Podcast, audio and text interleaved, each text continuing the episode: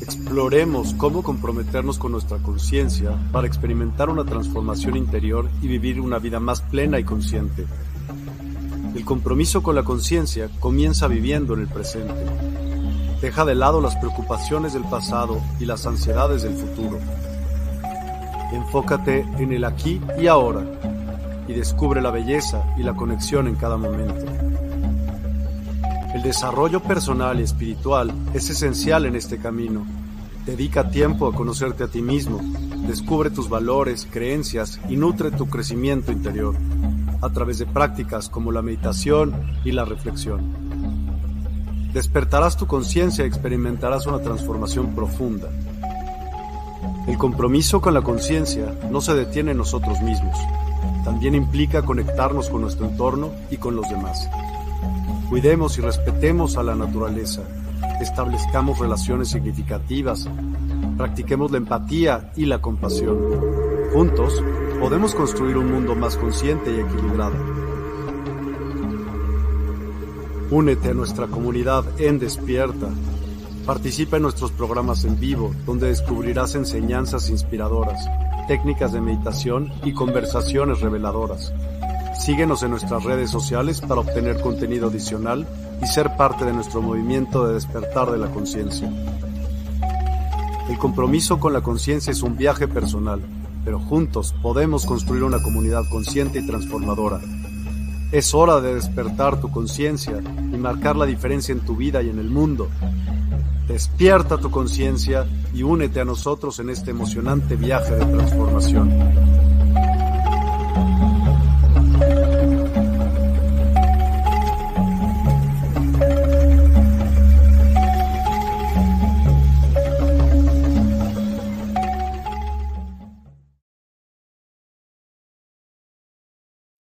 Hola a todos y a todas, muy muy buenas noches. Hoy es martes 17 de octubre y tenemos un programa increíble acerca de alquimia del alma. Con ello viene eh, Tere Medina Mora y Yeyetsi que nos acompaña como todos los martes. Buenas noches, Yeyetsi. Buenas noches, Miguel. Buenas noches, Tere. Buenas noches a todos y bienvenidos. Tere, bienvenida Despierta. Qué bueno tenerte con nosotros. Eh, gracias por acudir al llamado. ¿Cómo estás? Muy bien, muy bien, muy contenta de estar aquí y pues honrada de que las personas de tu eh, comunidad pues quieran escuchar otras visiones y estos temas que son tan apasionantes, la verdad. Padrísimo. Tere, es como una costumbre de eh, el invitado nos platica un poquito acerca de quién es, ¿no? Cuéntame un poquito acerca de quién es Tere, por qué se dedica a lo que se dedica, ¿no? ¿Cómo empezó este camino? Sí, pues en, realidad mi camino empezó de niña, eh, con una em, como con, un, con una sensibilidad muy especial. Y yo tuve la fortuna de, mi madre siempre fue muy abierta a todas estas cosas. Eh, para mí era normal percibir, ver, sentir, y ella tenía como esa, esa apertura conmigo, nunca, nunca me dijo, no, niña, esas cosas no existen. En algún momento de mi vida, un poco más eh, grandecita, como que me asustó un evento un poco complejo que viví y creo que en ese momento apagué un poco mis, pues, mis conexiones y después, la verdad que lo que me volvió a abrir a todo este mundo maravilloso fue estudiar la carrera de antropología. Para mí fue un eye-opener en todos los sentidos, sobre todo porque darme cuenta de todas las tradiciones, toda la cultura, un México multicultural, eh, riquísimo. Y bueno, para mí fue como, wow, he vivido como en, otro mundo. Y de ahí, em, pues me nació como este volver a meterme, volver a estudiar, volver a, a sentir, ¿no? Mi acercamiento a estos temas muy al principio fue absolutamente académico, hasta que pues la propia vida me fue llevando a una apertura de no es, no es solo la visión académica, sino métete a sentir y a ver todo lo que significa, ¿no? De hecho, durante la carrera, pues tuve oportunidad de acercarme a varios eh, hombres y mujeres de conocimiento que me fueron abriendo hacia su visión del mundo, hacia eh, las tradiciones, hacia el entender que el ser humano como tal, pues digo, aquí nos estamos viendo en esta corporeidad, pero al final, pues no somos esto, esto es como un constructo y el abrir a estos temas del alma que me apasiona, del que vamos a profundizar ahora. Y, fue ir como indagando, metiéndome, em, estudiando, eh, después como otras apreciaciones, otras visiones de otros países, metiéndome en esos temas. Y después, por una temporada larga, me dediqué a otro tipo de, de actividades hasta que en 2015 falleció una sobrina adorada, queridísima, y en ese momento dije, a ver, Tere, ¿qué estás haciendo? La vida no la tienes comprada, la vida es hoy, ¿no? Porque yo siempre decía, cuando me jubile, cuando me retire, voy a dedicar a, ¿no? En ese momento dije, no, este es mi momento. Eh, tuve una experiencia padrísima porque me fui a recorrer en motocicleta desde Tijuana hasta Canadá, hasta la frontera con Canadá y de regreso por toda la carretera 1, que es maravillosa. Y fueron 5.000 mil eh, kilómetros de recorrido que me llevó a mí a, decir alto, tienes que hacer lo que realmente está dentro de ti, ¿no? Es como ese llamado. Y ese año, a final de año, renuncié y decidí dedicarme a esto, que es lo que me gusta, me encanta. Em, y para mí, la verdad, es un privilegio poder hacer lo que me gusta, eh, seguirme eh, preparando, estudiando, porque esto hay que estudiarlo todo el tiempo, pero también vivirlo y transmitirlo. Para mí lo más importante es compartir pues lo que es mi experiencia y que pues, todo lo que comparto es algo de lo que yo he vivido, lo que yo he visto y lo que yo he experimentado y que las personas que me escuchen puedan a su vez transmitir y seguir en este camino, ¿no? Entonces, ah, por eso desde el 2016 a la fecha me dedico ya de lleno a estos temas y la verdad que me encanta. Entonces, pues esa soy yo en el, en el ser y en el hacer. Oye, padrísimo. Cuéntame qué experiencia te pasó tan fuerte que te dio mucho miedo. Bueno, creo que sí se puede saber. sí. Fue em, en la casa de mis padres. Em, había, perdón, es que me estoy saliendo ya. En la casa de mis padres había eh, unas escaleras que subían al área de servicio. Y uno transitaba por ahí todos los días y demás, pero en esas escaleras se me presentó una entidad nada linda, ¿no? Que me apanicó. O sea, en ¿Pero por qué nada linda? O sea, estaba fea la, la imagen más que sí la imagen fea, pero la sensación en el cuerpo, ¿sabes? Porque al final del día todo lo que experimentamos son vivencias, que es el cuerpo el que nos indica. Eh, y tenemos que estar abiertos a eso. Entonces la sensación en mi cuerpo era de un miedo tremendo. Me conecté con, con, con muchísimo miedo, con mucha inseguridad. ¿no? Y en ese momento dije, no, ya no quiero, ya no quiero volver a ver, ya no quiero vivir esto. Y fue así como que incluso lo, lo, lo hablé con mi mamá, le dije, mamá, es que vi esto, esto no me gustó, eh, siento mucho miedo, por mucho tiempo me conecté con ese miedo, incluso yo tuve mucho tiempo muchas pesadillas, gritaba en la noche a mis pobres hijos, ¿no? Que así como que llegaban corriendo a mi recámara, ¿qué te pasa? Y la mamá estaba en una pesadilla, ¿no? Em, y esa fue una experiencia que así me, me, me, vibró, me hizo, estaba yo eh, como en, en, la adolescencia.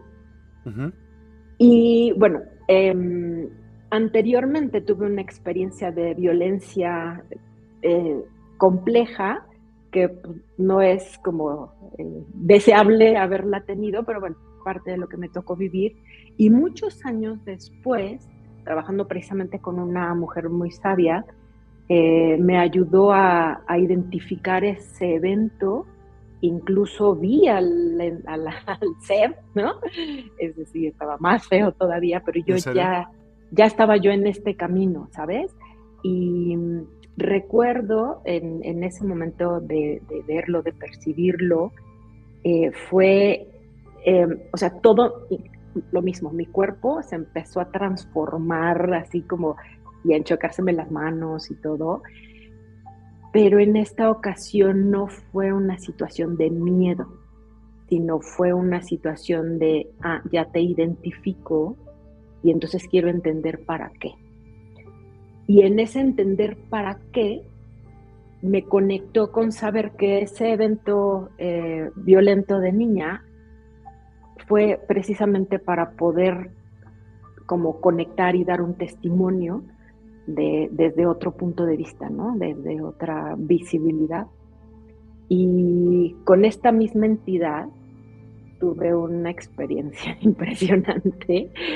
Cuando fui a Egipto, siempre quise ir a Egipto, ¿no? En el 2017. O sea, te seguía ah". para donde fueras, la traías contigo. Sí, sí.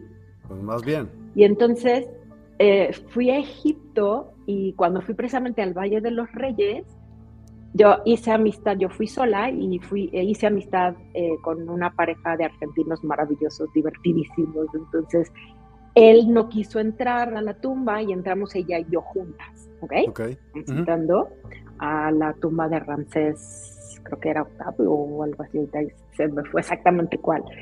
Eh, la que está junto a, la tumba de Tutankamón, ¿no? Y entonces voy entrando hacia abajo y ya, o sea, llego al final donde está la, ya la tumba, ¿no?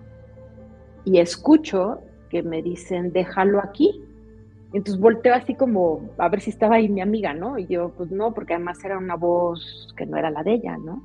Ok. Entonces decía, déjalo aquí, o sea, y no había nadie a mi alrededor y yo decía, ¿de qué me hablan? O sea, ¿de qué me están hablando, no? Entonces, déjalo aquí. Y entonces ah, dije, ok, entiendo que traigo algo y probablemente, o sea, en ese momento yo no tenía conciencia de que yo seguía trayendo este ser, ¿no? Y entonces ya lo, lo, agarro, lo suelto al final de la tumba y, y, y ¿Cómo que lo sueltas al final de la tumba? ¿Qué sueltas? Hazte cuenta, suelto a, la entidad, o sea. Pero ¿cómo sabías que era eso? Es intuición, es una sensación, es, es, es como, escuchas una indicación, ¿no? Sí. Y es así como, te agarro, ¿no? Pues si, lo traigo cargando, pues está acá atrás, ¿no? Normalmente en la espalda y lo agarro y, ¿no? Es como... A ver, son cosas que no tendrían lógica, ¿no? No tendrían así como de qué me está hablando esta, esta persona, pero es intuitivamente, ¿no? Yo dije, bueno, pues si traigo cargando algo, pues ahí va, ¿no?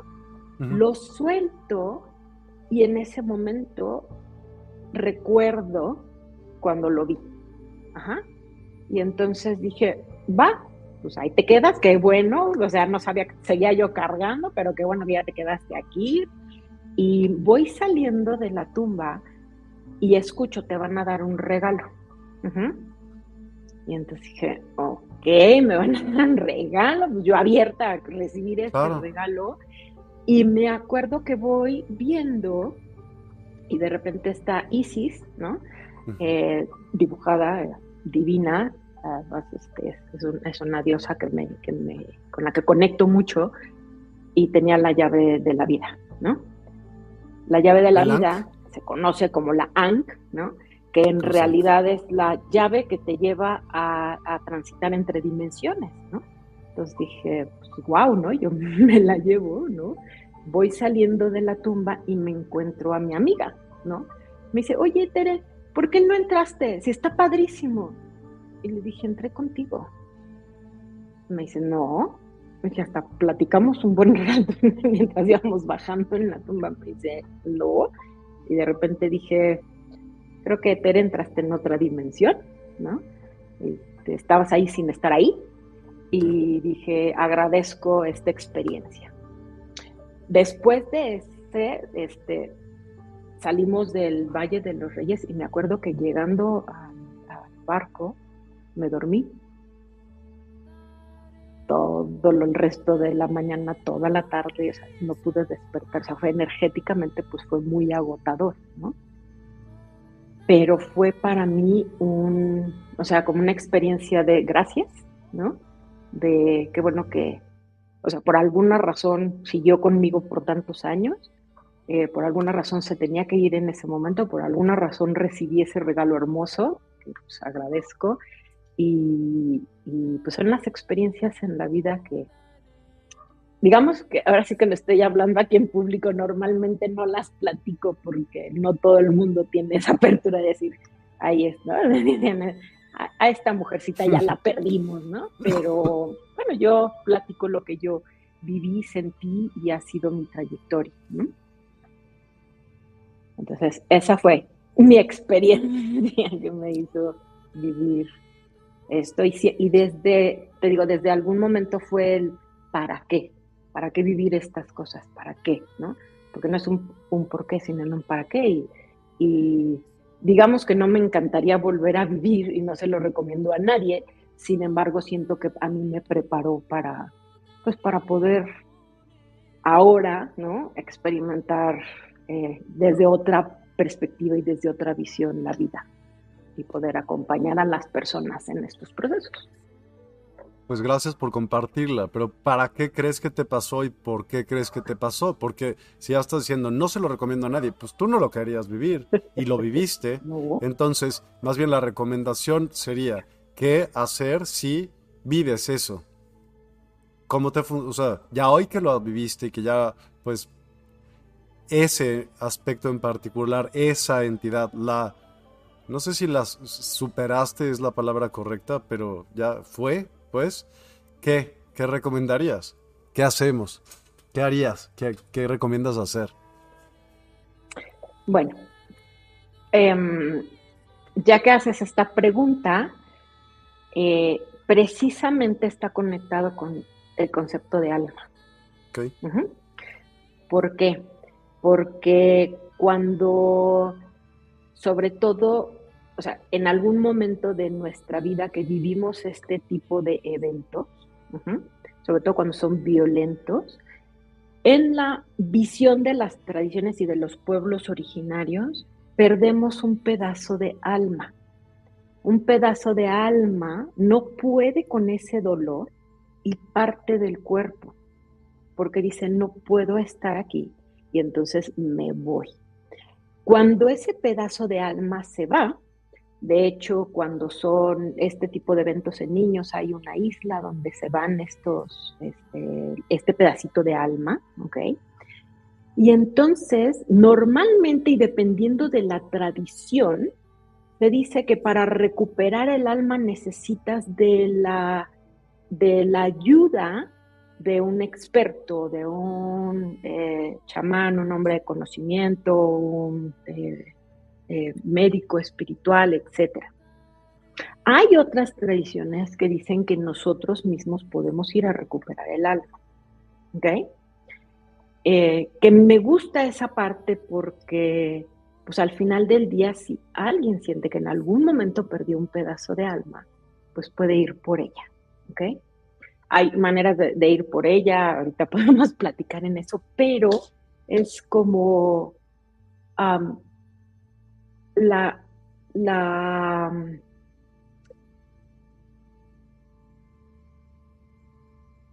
digamos, em, ¿cómo, explicarlo de esta manera?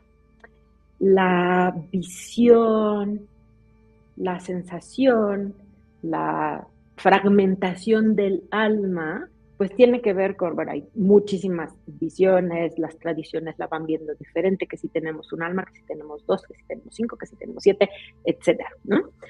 Eh, o que si toda enfermedad que tenemos es una enfermedad del alma. Y por eso, la, eh, digamos, los hombres y mujeres de conocimiento de las tribus originales, lo que hacen es sanar el total.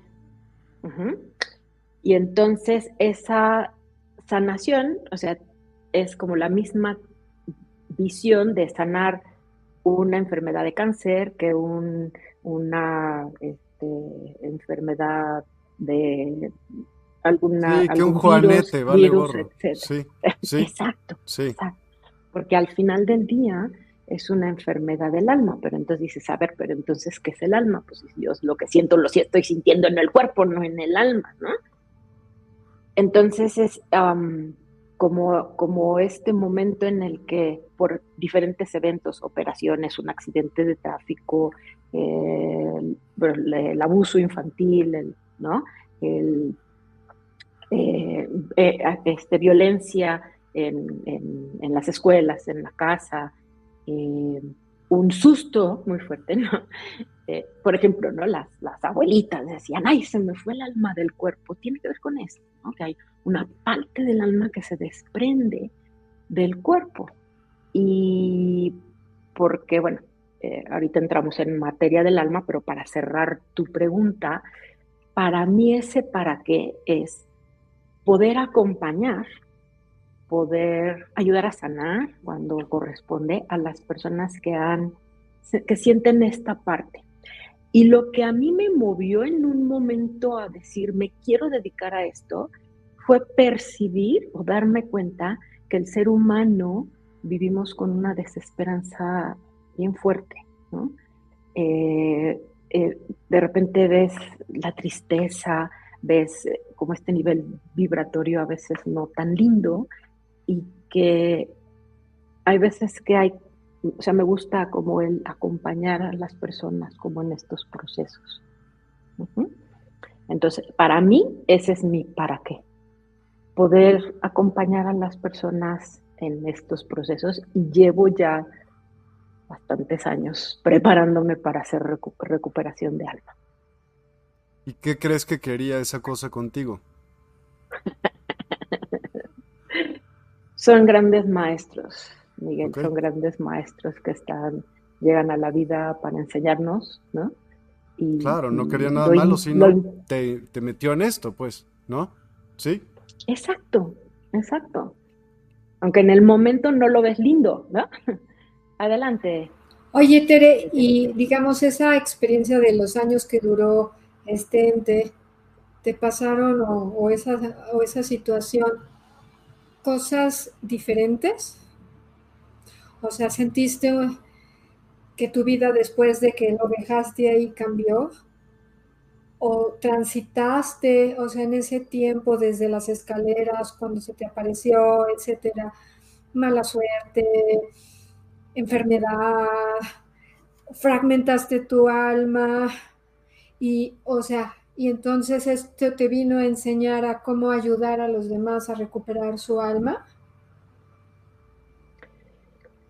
Em, sí, o sea, em, no experimenté mala suerte, no experimenté ese tipo de cosas, experimenté en diferentes periodos de mi vida momentos de depresión este, fuertes, ¿no?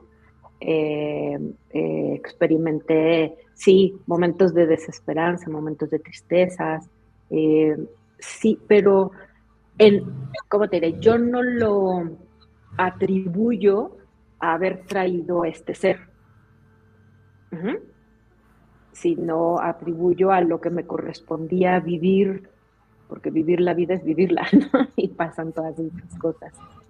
Yo lo que sí atribuyo es que este ser a mí me enseñó que podía conectarme. Porque este evento que yo te estoy diciendo me pasó a los tres años. Entonces, estaba yo muy pequeñita, pero este ser a mí me mostró que podía conectarme, me mostró que existen dimensiones, me mostró que hay grandes maestros en la vida. Y yo, yo, en mi visión, no, no me conecto con la mala suerte o con traer, este, atraer energías negativas. Yo no lo conecto. Yo lo conecto con, em, insisto, como un gran maestro que me llevó a abrirme, ¿no? Y este, este momento de dejarlo y esta apertura y este regalo que me dio Isis para mí, fue, o sea, he tenido grandes parteaguas en mi vida, ese fue uno de esos. ¿Cuál es la diferencia entre espíritu y alma? Y tengo una pregunta que hoy justo estuve piense y piense y piense. Siempre dicen que espíritu es una cosa y alma es otra. Ok, el espíritu es el, el fantasma que se te aparece, ¿no? ¿O no? Y ese... No, ok. Pero ponle tú que... Es que mi pregunta va por aquí, fíjate. Si te encuentras al fantasmiuri que se te aparece y le dicen espíritu, ¿ese espíritu tiene alma o no tiene alma? Ok. Sí, ahí depende de, em, digamos, de la visión, ¿ok? Hay eh, tradiciones que consideran, por ejemplo, desde los egipcios, ¿no? Ya que empezamos a hablar de ellos, ¿no? Desde el dios Tot, el creador, ¿no? Eh, este pájaro ibis eh, comparte esta parte de el alma que es corpórea, ¿no? La que está dentro del cuerpo, y el alma que no es corpórea. El alma que no es corpórea, o, digamos, el alma no es corpórea nunca, perdón, corrijo sino el alma puede estar dentro del cuerpo, ¿no? Y el alma puede estar fuera del cuerpo. Esa alma que puede estar fuera del cuerpo, por ejemplo, en la visión de los egipcios, esa alma es la que se puede aparecer como si fuera un fantasma. ¿Por qué? Porque puede andar entre, digamos, fuera del cuerpo los lugares que visitaba la persona ya sea que ya trascendió su cuerpo físico eh, o también cuando el alma sale del cuerpo cuando soñamos, ¿no? Entonces, pero aquí hay, eh, Miguel, una distinción entre espíritu, que es, digamos, tu ser que te conecta con el gran espíritu, con la divinidad, con la fuente, con, o sea, con, el, universo como cada, como, no, como cada quien lo nombremos, ¿no? Ese no es el alma. Ese es la fuente, ¿no? Y todos tenemos es, esa parte. Pero el alma es como un regalo del gran espíritu que nos da y que, digamos, hay como, como un banco de almas allá arriba, ¿no? O allá abajo, donde quieras que esté, dependiendo de la visión. El alma, dice, hay que ir a la existencia física. En esta existencia física estamos en la tercera dimensión, en donde hay tiempo y espacio, hay corporalidad, nos podemos tocar, etcétera, etcétera. Eh, y de alguna manera se borran nuestras memorias de vidas pasadas. Esto, claro, tiene que ver con si crees en la reencarnación o no crees en la reencarnación, si en tu visión de la vida y del mundo eh, existe este concepto. ¿Ok? Entonces, el alma viene. El alma, desde mi visión, ¿ok? Y eh, parte de lo que he estudiado, es el alma elige en qué familia van a nacer, con qué papás, con qué, eh, en qué lugar, ¿no? Entonces cuando dicen, no, es que a mí me tocó una familia, pues no, no, o sea, desde mi perspectiva y respeto la visión de cada quien, ¿ok? Pues de mi perspectiva. De los contratos estos, ¿no? Que hace el alma. De los contratos que hace el alma. Y de los contratos que además traes de, tus ancestros y ahí es, bastante complicado el tema de los contratos que también es, es padre profundizar. Y entonces, el alma entra al cuerpo físico en el momento en el que el bebé nace, sale del canal, ¿ok? Y en ese, en el aliento, ahí entra el alma. Sabes que acaba de salir un estudio interesantísimo ahorita me acuerdo de dónde es, se los enseño. Pero hay un estudio científico que habla que la conciencia existe pre, o sea, en el momento de la concepción. Nada más se los dejo ahí. Pues, estuvo interesantísimo. Perdón. Sí, eh, hay quien dice que son desde los tres meses antes de nacer, etcétera, ¿no? Que sí tenemos esa conciencia. Eh, aquí el tema del alma cuando entra al cuerpo, porque el alma está alrededor de la mamá, o sea, el alma ya está ahí, eligió ya sus papitos, ¿ok? Ya está ahí, ya está ahí, y en el momento de el aliento entra al cuerpo físico, ¿ok? Y esta alma, te digo, dependiendo de la visión, en dónde está, en qué parte del cuerpo se aloja, ¿no? Hay tradiciones en las que el alma está en el corazón, hay tradiciones, por ejemplo, en, en, África, ¿no? En donde dicen que es, el alma viaja con la sangre, o una de las almas, dicen que tienen dos, y la otra se aloja en el hígado. Entonces, bueno, hay visiones, ¿no? Entre eh, las tradiciones andinas, el alma está en el octavo chakra, ¿no? Ahí se manifiesta, pero también está en el corazón, o sea, em, el alma sale del cuerpo en los sueños, y también dependiendo de la tradición, la tradición noreuropea dice que el alma sale por la boca, ¿no? Y se representa como una mariposa, o en algunos mitos lo vamos a encontrar como un ratón. Y tú dices, a mí no me quisiera sentir que un ratón me sale de la boca en ningún momento, ¿no? Pero vaya, como son diferentes. Ahora, no es toda Y que depende mucho de dónde salga el alma, dónde te vas y todo eso, ¿no? Ah, yo había escuchado eso. O sea que se salía por la boca, pues ibas X. O sea, es depende de la manera en cómo salga el alma de tu cuerpo. Pasan X o Y cosas. Yo eso sí no te lo puedo explicar, pero ya lo había oído. Mm, bueno, yo no, no comparto esa visión, ¿no? La respeto eso, pero es dependiendo de la tradición, ¿no? Por ejemplo, para los mayas, ¿no? En el Popol Vuh, tenían que poner a los muertos, por ejemplo, de lado, para que el alma pudiera ser jalada, ¿no? Por una cuerda que se le ponía al muerto con 13 frutos. Y tiene que ver con su visión de los cielos, pero también de los infiernos o del mundo de abajo. Em, eh, entonces, cada tradición va teniendo como, como esa visión de dónde. Lo que creo que es importante rescatar es que la mayoría de las tradiciones tenemos más de un alma o fragmentos de alma, ¿ok? Por ejemplo, otra parte del Popol Vuh nos vamos a encontrar esta visión de que el alma, eh, tenemos nuestra alma, eh, digamos, eh, que, está dentro de nuestro cuerpo físico. Sin el alma morimos. Se dice, por ejemplo, esto no es de la tradición maya, pero bueno, eh, para, entender este, esto último que acabo de decir, el, eh, por ejemplo, las personas que entran en coma es porque el alma se ha alejado del cuerpo.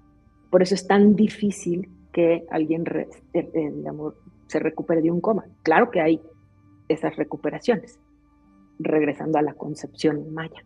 Decían que, que hay otra alma que te va a acompañar siempre, que es un alma que está representada por un animal, ¿ok? Que es un animal que siempre te acompaña y que podríamos entonces decir que son nuestros animales de poder, que comparten tu, tu salud, tu enfermedad, tu momento de muerte, todo, viven todo lo que tú vives.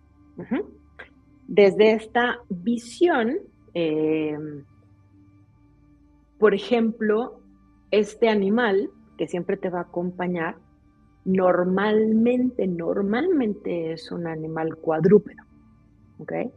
Aunque, bueno, también puede ser un ave, ya, si nos metemos en la, en, la visión de lo que son animales de poder, tenemos más de uno, etcétera, etcétera, pero aquí lo que yo quería resaltar es en esta visión cómo el alma eh, está también en, o sea, o parte de nuestra alma o nuestra otra alma está en nuestro animal de poder, ¿no? Y el alma está dentro de mi cuerpo, es, la que trae mi conciencia. La que está en mi cuerpo es la que trae mi conciencia. Entonces, si regresamos a tu pregunta, bueno, tu, eh, eh, em, pues sí, pregunta que hiciste hace rato, em, el alma o, el alma que se puede manifestar como un espíritu, espíritu denominado em, fantasma, o con esa visión, ¿no? Es una parte del alma, que es la que sale del cuerpo y se puede, ¿no? incluso puede viajar muy lejos del cuerpo o puede viajar cerquita. ¿Y el espíritu? O sea, en esa, en, esa visión, ese sería el espíritu, ¿ok? O el ah. Ba, que era este, en la tradición egipcia. Pero el espíritu, como te decía, el espíritu como parte de mi esencia, mi espíritu que, me, que es el que me conecta a la divinidad, es mi fuente, es mi alimento, ¿no? Ese espíritu siempre está presente. El espíritu no, o sea, el alma viaja, se reencarna en otra corporeidad en la siguiente vida hasta que termina su proceso de aprendizaje, hasta que logramos la unicidad, hasta que logramos unir pues, las fuerzas contrarias.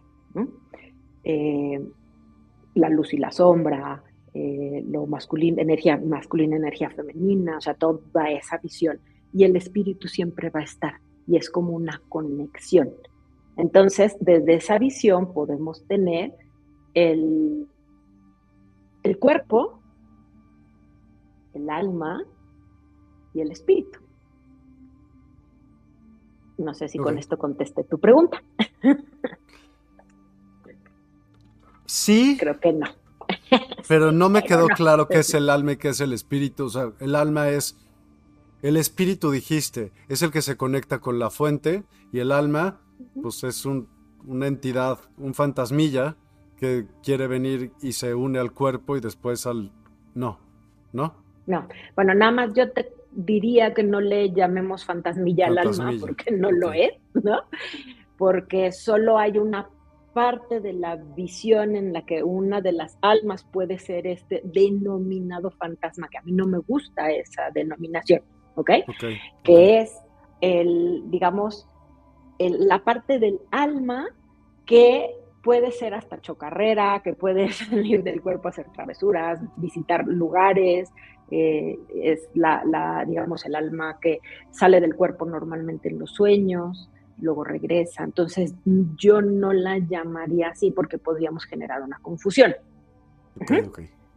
Dicho eso, el espíritu siempre está y yo me conecto con ese espíritu. Es decir, si no tenemos la conexión con la fuente, y el cómo se denomina depende de cada mística y de cada visión. ¿Ok? La fuente, Dios o lo que sea. A la fuente, Dios, la divinidad, eh, el gran espíritu. ¿Ok? El alma es este atributo con el que yo vengo a vivir una experiencia corpórea, en donde yo vengo a aprender, ¿ok? Y en donde hay quienes de repente decimos, ay, es que yo ya quiero aprenderlo todo y no regresar a esta existencia física. Y de repente dices, ay, con razón me tocan tantos aprendizajes por andar pidiéndolo, lo, difícil, ¿no? Eh, por eso se dice que ah, eres un alma vieja y has vivido mucho desde esta visión, ¿sí? Entonces, como tal vez para redondear la pregunta, el alma es, es eh, como un como una entidad que entra, o sea, que viene a esta existencia física a tener una experiencia en la vida, en donde vamos a aprender, pero el alma ya trae mucha experiencia. No sé si les ha pasado a ti, Miguel, a ti, Jetsi, al público que nos está escuchando, que dices, oye, ¿y esto de dónde lo saqué?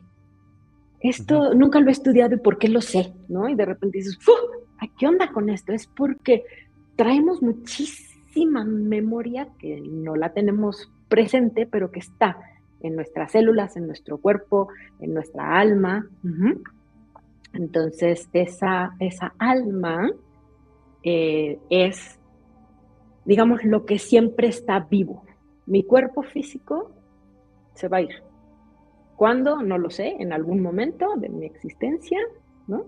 Se va a ir. Hay visiones que te dicen que una parte del alma se queda en los huesos. Y desde esta visión es quien dice, pues no, este, no tengamos huesos, o si tengamos huesos, o el hueso puede transmitir. Eh, y otras que dicen, o sea, una parte se queda en los huesos, otra parte es la que anda divagando por ahí, eh, y otra parte es la que regresa a la fuente. Por ejemplo, se dice en otras tradiciones que hasta que no se vuelvan a unir estas tres, puede esa alma regresar a otro cuerpo físico. O hay tradiciones como las siberianas, en donde, que son cazadores, ¿no? Principalmente cazadores, que decían que no podían tener una presa y cazar una presa, sino uno de sus antepasados había cazado la sombra de esa presa porque en otras este, tradiciones se dice que la sombra es parte del alma. Ajá. Okay. Eh, y entonces, por eso, de repente, no sé si te ha pasado, vas a algún lugar y te dicen, no me tomes una foto porque me robas el alma o porque te puedes llevar mi alma, ¿no? Pues son visiones, ¿no? Porque en, muchas tradiciones, pues, mi alma se va en una fotografía y mejor no me tomes, ¿no? Entonces, espero que ahora sí haya quedado más o menos clara la diferencia. Y si no, me doy de baja. ¿Querías decir algo, Yaya? ¿Sí? No. Dime entonces, bueno, vamos a hablar acerca de alquimia del alma, transformar el alma, hacia dónde la transformamos. Dicho lo que dijiste anteriormente, para volver a la fuente, me quiero imaginar, porque debe ser el único camino, tiene muchos caminos distintos el alma. Cuéntanos para mí tiene un solo camino. Y que es precisamente, como lo dijiste, volver a la fuente. Mm. Em, la alquimia, eh, como es esta transformación de los elementos, y, los elementos hay, nosotros conocemos los elementos occidentales, pero en los orientales hay otros elementos que nosotros no manejamos. Entonces, bueno, cualquiera de la visión que tengamos con los elementos, la alquimia es esa transformación. Pero el oro al que se refiere la alquimia no es el oro físico este, transaccional, es el oro de precisamente lograr la experiencia espiritual eh, eh, de elevar tu conciencia hacia el espíritu, que es lo que, digamos, lo que es aspiracional en la vida. Cuando logramos o llegamos o buscamos la iluminación, yo digo, en general los que estamos aquí no lo hemos logrado porque no estaríamos ya aquí. en el momento en que la logran, ya te toca esa trascender ya definitivamente pero es algo a lo que aspiramos y esa es la alquimia. Ahora, si lo vemos más en eh, como en algo más mundano, decirlo un poco más tangible, pues los elementos los transformamos todo el tiempo, todo el tiempo, todo el tiempo. Desde que cocinamos, estamos transformando, estamos haciendo alquimia. Hay una em, eh, una transformación de ciertos elementos. Ahora, los elementos desde la visión del animismo, todos tienen alma. es decir, las piedras tienen alma. Todo tiene alma. Los árboles tienen alma, las plantas tienen alma, las personas tenemos alma, los animales tienen alma, ¿no? Entonces, desde esa visión, cuando tenemos esa conexión hacia que todo tiene un alma, la verdad es que regresamos a tener el respeto por la tierra, el respeto por la vida, ¿no? Entonces, en algún momento se ha como exacerbado el todo, yo soy luz y lo mejor es entrar en la luz y, y todo, ¿no? Y casi, casi que voy a desarrollar mis chakras de aquí para arriba y los de abajo no importan y toda esa desconexión hacia la tierra y hacia los elementos es lo que nos hace, desde la tradición, por ejemplo, de nuestros pueblos ancestrales, pues enfermar, ¿no? Porque estamos en desconexión de la tierra. Y creo que es importante que regresemos a esa conexión, al darnos cuenta de que somos parte de un todo, ¿no? Y te voy a contar, bueno, les voy a contar una anécdota. Cuando yo regresé eh, de mi doctorado y bueno, entré a trabajar en una universidad, una universidad em, en que con mis alumnos se me ocurre decir que a mí las piedras me hablaban, ¿no? Y porque literalmente las piedras me hablan. y eso lo aprendí de mi madre desde niña, ¿no? Y entonces de repente dije, ay, Tere, ¿qué estás diciendo en esta universidad? Te van a correr, que estás metiéndole ideas raras a los chavos, ¿no? Y yo dando clases a los ingenieros, ¿no? Entonces yo decía, bueno, afortunadamente no me corrieron, pero tiene que ver con eso, porque todo, ¿no? Al tener alma, todo pues, nos habla, ¿no? Obviamente yo en ese momento me estaba refiriendo a la parte arqueológica, ¿no? Las piedras nos transmiten un montón de información, eh, visión, y, que ahí está y permanece, aunque a veces no lo podamos interpretar, ahí está y permanece, ¿no? Pero, pero bueno, la anécdota es chistosa porque dije que me iban a correr de esa universidad por, hablar, por andar hablando de mis, de mis, eh, pues de mi, de mi visión, ¿no? Y, esto me da pie también a, yo te decía, ¿no? Cuando, cuando me presenté, yo hubo mucho tiempo que me dediqué a otras cosas, nada que ver. Para lo cual, bueno, este, también lo disfruté, no voy a decir que no lo disfruté, pero por mucho tiempo yo viví una doble vida. ¿A, qué, ¿A qué me refiero? Yo era en X lugar en donde trabajaba como la experta en, ¿no? Este, en procesos o en planeación o en, en transformación. Y, y, en mi vida privada, entonces trabajaba con velas, con, con, los cuarzos, trabajaba, pero por mucho tiempo era como, me presento como la Tere mm, eh, más corporativa en algún momento, ¿no? Y en otro lado ya me presento como la Tere que realmente soy.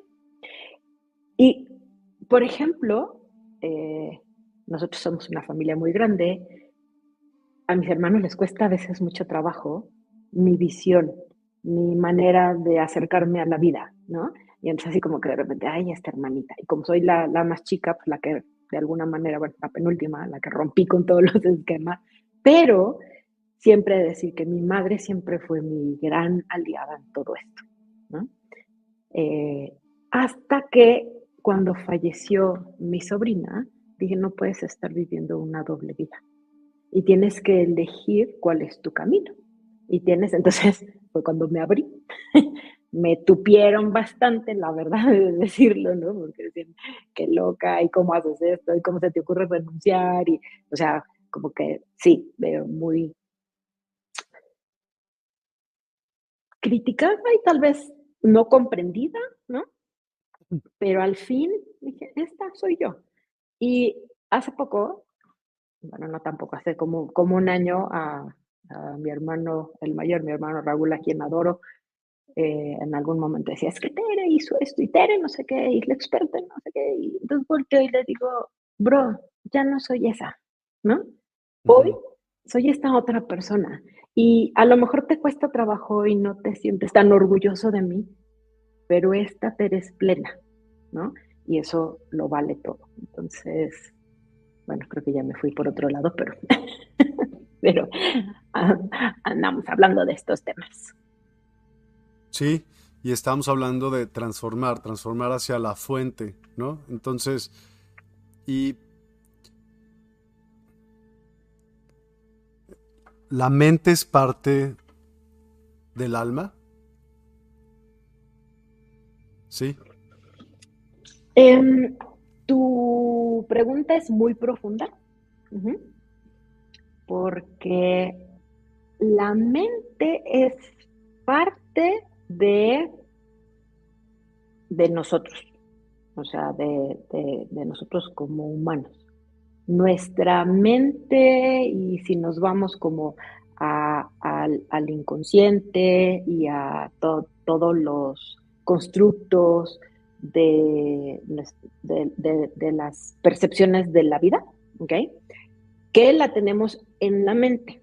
Muchas veces, y me acuerdo algún día que le dije a mi hijo que la mente a veces era nuestra gran enemiga, ¿no? Y entonces dice, dice este, mi para ¿cómo mamá? Pero pues sí es lo, lo, que queremos fomentar todos y por eso estudiamos y tú que siempre has estado estudiando, pues no es por la mente, sí, ¿no? porque entra siempre la racionalidad y el conocimiento a través de la mente, pero el conocimiento no se integra si no lo integramos a través del cuerpo. Entonces, desde esta perspectiva, cuando tú me preguntas, ¿la mente, el alma están relacionados? ¿Es lo mismo? No es lo mismo, pero es parte de un todo. La mente es... como la conciencia colectiva, como la conciencia universal. Pero es diferente la mente a la conciencia colectiva o la conciencia universal desde mi perspectiva. Quiero incluir una pregunta. ¿Nosotros pensamos o solo captamos las, las, las, preguntas dentro de nuestra frecuencia? Igual y te ayuda también a contestar eso. Eh, nosotros, bueno, yo te contestaría sí pensamos, ¿ok? Pero pensamos con un programa que de alguna manera, em, mm, que son como estas visiones, ideas, y no solo mías, sino de mis ancestros, ¿no? Que las tengo en el cuerpo, que las tengo en las células y están allí. Entonces, para poder hacer conciencia, yo necesito meterme a indagar y a meterme en todos esos procesos para poder entender y meterme en mí mismo, porque toda esa información está en, mi parte interna, en mi yo. Lo que hace el afuera es ser un espejo y mostrarme. Es decir, yo puedo tener esta visión del mundo X, la que sea, pero no la voy a identificar. para poderla identificar necesito el afuera, necesito al otro, necesito a lo que está afuera, necesito al espejo. Ajá. Porque por mí misma, o sea, si no tengo ese espejo, no lo puedo ver. Entonces, si tú me preguntas, ¿nosotros pensamos? Sí, sí pensamos. ¿Cómo em, vibramos ante esos pensamientos? Ahí depende de tu proceso, de, cómo te abras, pues, de, lo que has vivido, de tus constructos mentales, de tus eh, prejuicios, ideas preconcebidas o como le demos en llamar, o, este, que son necesarios, porque si no, no, o sea, si tuviéramos que tomar todas las decisiones que nos llevan a hacer el quiero tomar mi café y agarro la taza y me lo pongo en la boca, no estoy pensando que voy a tomar el café, es algo automático, a eso me refiero. Nos llevan, es como un camino que nos guían, pero para poder ya trascender y ir hacia la, hacia, hacia la divinidad, sí necesito entonces indagar un poquito más. Y a veces yo siempre me he considerado como medio ermitaña. Me digo que yo me gusta meterme mucho hacia adentro de mí. Pero bueno, ahorita hablamos de eso si quieres. Adelante, Yeyetsi. Entonces, ¿cómo consideras el cuerpo mental superior y el cuerpo mental inferior? Mm, a ver, yo no manejo esa, esa clasificación. Eh, o sea, tenemos cuerpo, ¿no? Hay un cuerpo físico, hay un cuerpo mental, hay un cuerpo emocional, hay un cuerpo espiritual. Dentro donde puede estar el alma, el espíritu, ¿sí? El cuerpo mental superior es el que nos une, ajá, o sea, el que está en una vibración más alta y que nos une con lo que nosotros podemos llamar Dios, ángeles, espíritu o todo eso, ¿sí? El cuerpo mental super, inferior, ajá, es la mente que usamos para el día a día, ajá, para hacer un problema de matemáticas, hacer una receta de una cocina, lo que tú quieras. ¿Cómo separas en la pregunta que dice Miguel? O sea, si pensamos o no pensamos, si hay una conciencia, que sería el cuerpo mental superior, nos unimos, si hay una conciencia colectiva, porque sí, por vibración, por frecuencia, como un radio, pues bueno, dependiendo en qué frecuencia estemos, nos afecta. El chiste, para mi gusto, así como tú lo dices, de la alquimia, que es trabajar los elementos para llegar a algo más alto, para vibrar, para iluminarte, para lo que tú quieras, esa sería una parte desde el lado racional y desde el lado de la conciencia, el cuerpo mental superior.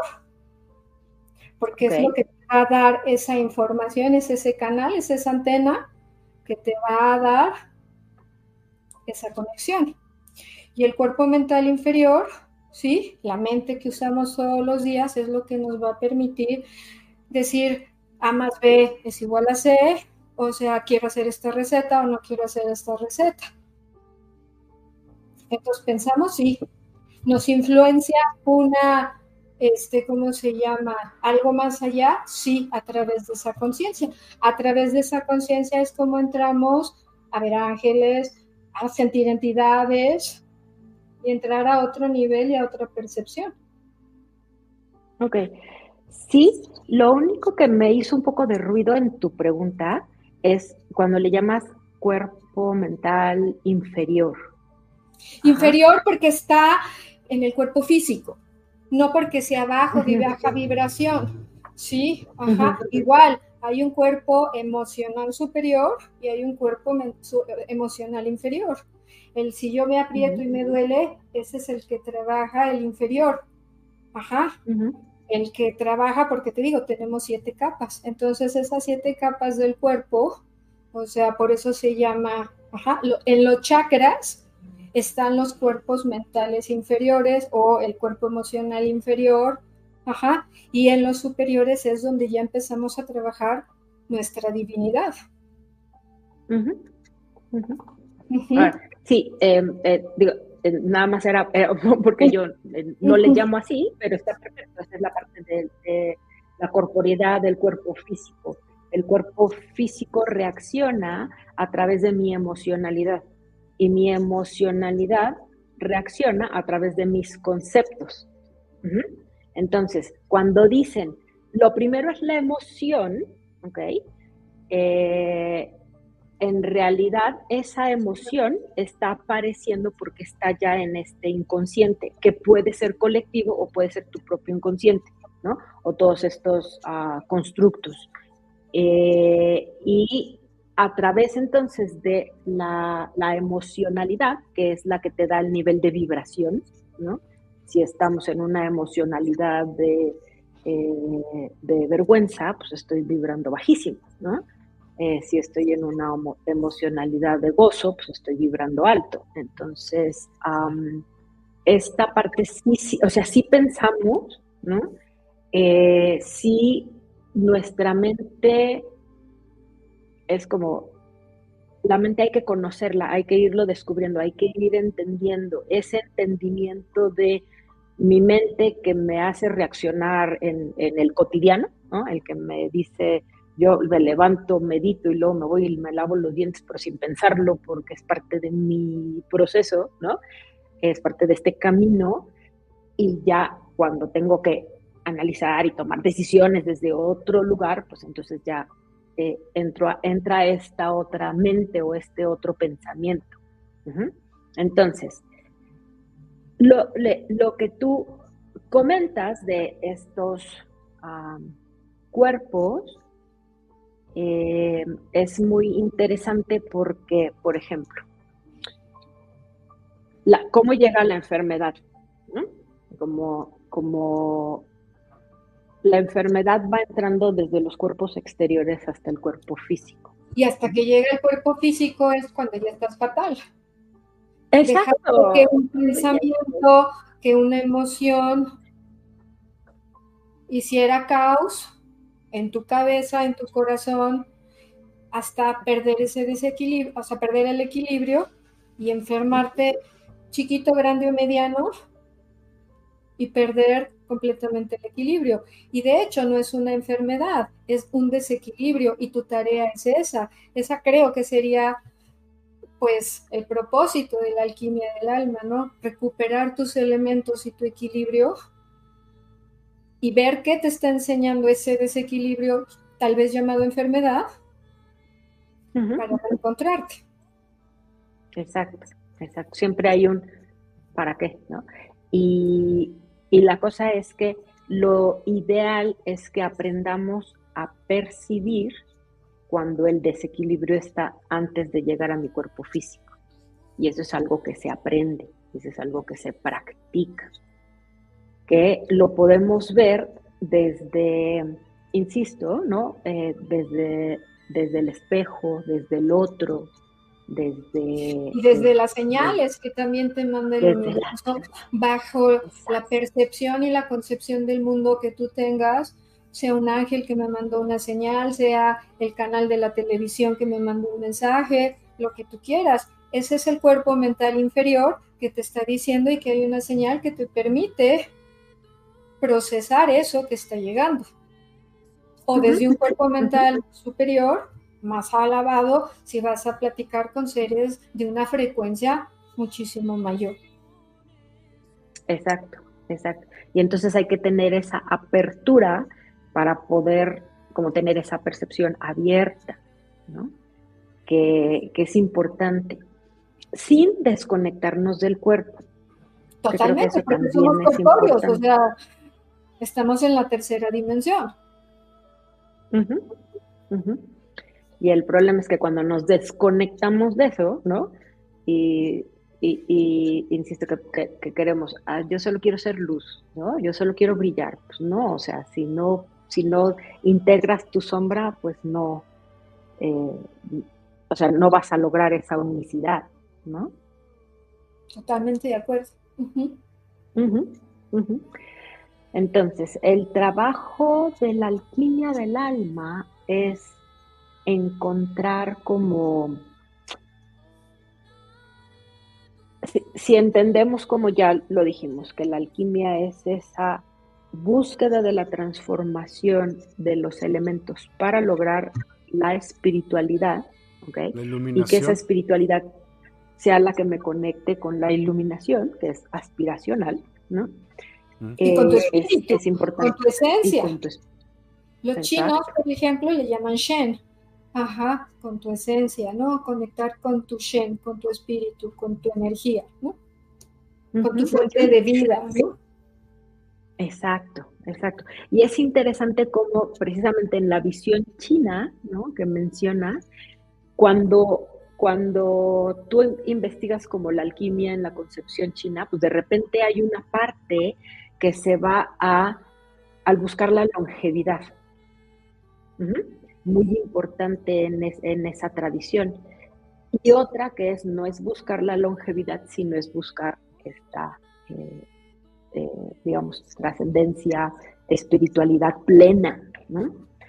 Y me da pie también a este tema de la longevidad, cómo hay eh, esta, esta, visión de, eh, de cómo puedo conectarme con esa fuente, cómo puedo fortalecer mi sangre, que mi sangre es parte de, dependiendo también de la visión, de lo que lleva mi alma hacia todo mi cuerpo, ¿no? Y que sin ello no vivo y que sin ello eh, ya, ya, digamos, el cuerpo físico se queda sin vida o sin alma. Entonces, ver, por ejemplo, esta como conexión con la sombra, esta conexión con lo femenino, lo masculino como energía, el yin y el yang, eh, lo, no me gusta decirlo, ¿no? Este, pero lo vamos a encontrar como lo bueno y lo malo, porque creo que nada es malo, ¿no? Eh, todo esto tiene una razón de ser, o sea, no es, no es malo toda esta visión, es lo que de alguna manera el alma es como trabaja o nos da mucho, cuando estamos trabajando con el alma, el alma nos da muchísima información en los sueños. Cuando estamos, así como este sueño sí estuvo loquísimo, no entiendo nada, es cuando es más, más la información que nos da. La cosa es, es como, como, como recibirlo, ¿no? Y cuando estamos haciendo, por ejemplo, meditación, o cuando hacemos viajes o cuando hacemos visualizaciones, em, se van despertando estos sensores de información que nos es natural en los sueños, pero que también los podemos tener en la conciencia, o sea, despiertos, conectados también con, esta sensibilidad que nos puede dar el cuerpo conectado con el alma y conectado con el ser.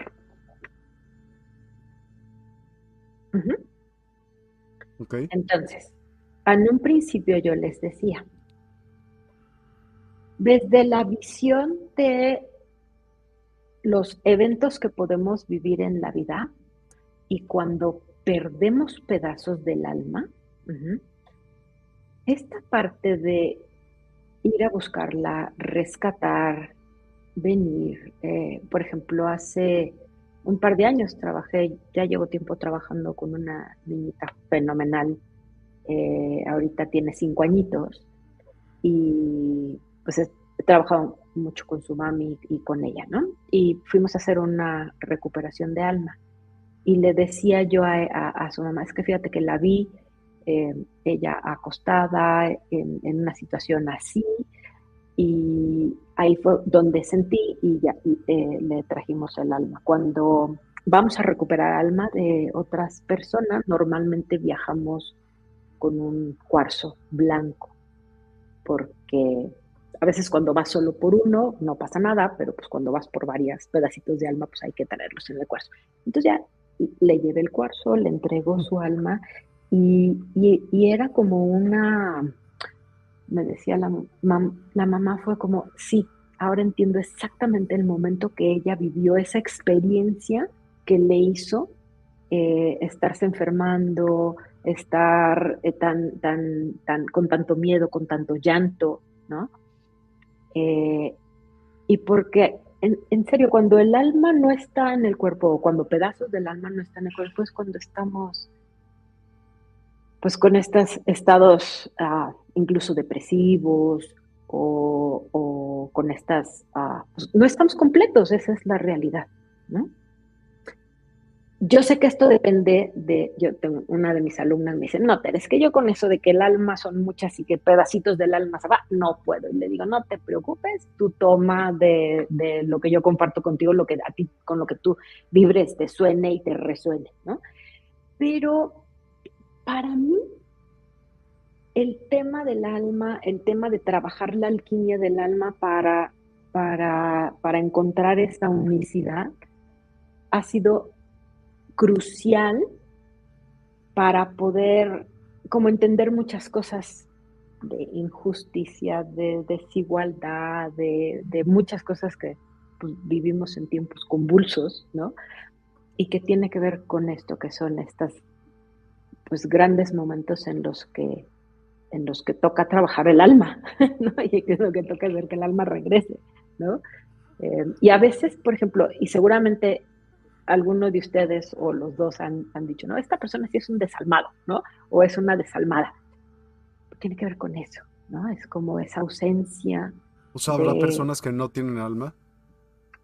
No, sí tienes que tener alma, porque en el momento en que no tienes alma, este, pues ya no estás, o sea, no puedes vivir sin el alma. Pero cuando tenemos esa concepción de una persona desalmada, o sea, ¿Cuándo decimos que una persona es desalmada? Cuando no entendemos su, su actuar y cuando atenta contra otras personas. ¿no? Eh, y pues a veces dices, oye, ¿qué, necesitaría esta persona para, para no hacer lo que hace? Pero esa es una decisión muy personal con la que no podemos ayudar a una persona que no nos lo pida aunque observemos su mal comportamiento o su o la oportunidad de sanar en todos los sentidos, o sea, no solo del cuerpo físico, sino eh, la mente y todo, si la persona no lo pide. Ok. Ahora dime, el amor propio, ¿qué papel juega dentro de esta alquimia del alma? es lo más importante. Es lo más importante. como decía una gran maestra amiga mía, me dice, primero, ¿cómo se conjugan los verbos? Yo, tú, él, nosotros, ¿no? Entonces, primero yo, porque si yo no soy en el ser, si no estoy con esta completitud, pues no puedo dar, no puedo entregar. Quien no tiene amor propio, no puede amar, ¿no? Y ahí sí, pues es bien complejo porque por educación nos han dicho tú entrega todo, tú siempre sé la mamá salvadora, ¿no? y sufrimos mucho de ese me entrego, pero, pero ¿dónde quedo yo? Y la verdad eh, es algo con lo que yo he batallado muchísimo, muchísimo en el sentido que a veces, muchas veces no me he puesto primero yo. Y por lo tanto, si no te pones primero tú, pues no puedes ayudar al otro. Es como, ¿qué pasa en los aviones? ¿Qué nos dicen, no? Cuando haya una despresurización, primero póngase la máscara a usted y luego ayude al de al lado. Porque si tú no estás bien, no puedes ayudar al otro. Entonces, el amor propio es algo que es súper importante, siempre trabajarlo, siempre luchar por él, siempre, y, y, hacer conciencia cuando, ah, estoy atentando contra mí, ¿no? O estoy sintiendo, o sea, muchas maneras de que se expresa la falta de amor propio, como por ejemplo cuando estoy sintiendo el síndrome de la impostora, o cuando estoy em, sintiendo esa, eh, no soy suficiente, no merezco, o sea, muchas cosas que nos, o sea, que nos están indicando un warning, un foquito rojo de dónde estás, dónde estás quedando tú. ¿Cuál es el síndrome de la impostora? Perdón. el síndrome de la impostora es... ¿Que te cachas que no eres tú y que estás actuando para encajar? no, más bien no, es cuando tú dices, ¿no? Eh, yo tengo esta posición y hago estas cosas y de repente sientes que no puedes o que estás engañando porque en realidad no sabes suficiente de eso. Ajá. Es como esta parte. Y es un síndrome que tristemente, Miguel, nos pasa más a las mujeres que a los hombres. ¿Okay? ¿Por qué tristemente porque... por qué les pasa más? Está bien. Yo no estoy triste por ello, pero... No, este, pero es, es algo como, digamos, cuando tú le ofreces un puesto a una mujer en general, o sea, para un poco para bajarlo a, temas más mundanos, ¿no? Sí. La mujer siempre piensa, no, pero eso es algo que yo nunca he hecho. Primero lo tengo que aprender y luego ya me postulo a la posición, ¿no? El hombre en ese sentido es más atrevido porque dice, bueno, pues lo voy a aprender en el hacer, ¿no? O sea, no tengo que saberlo. Y me acuerdo en, hace pues, como unos 10 años, en una conferencia del director de recursos humanos de Coca-Cola, decía, es que, eh, o sea, pasa, ¿no? Que las mujeres no se creen que pueden, como que sienten que lo tienen ya que saberlo todo, ¿no? Em, y nos pasa más esto de, híjole, es que Ah, me dieron este nombramiento, pero resulta que yo no sé suficiente, ¿no?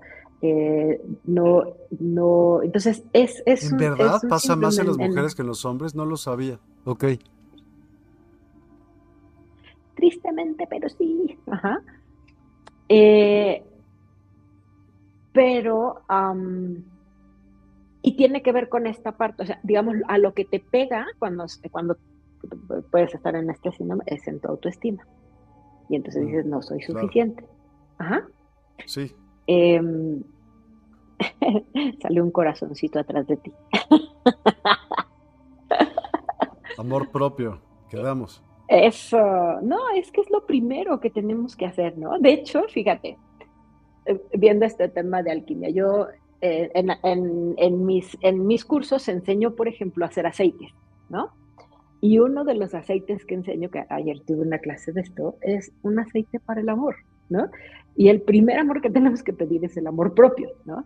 Y es la combinación de hierbas con, con aceites, con esencias, o sea, una, una serie de cosas en el trabajo energético de la transformación de las hierbitas, activar su alma, eh, pedirle a esa hierbita y a esa esencia que activen perfecto, ¿no?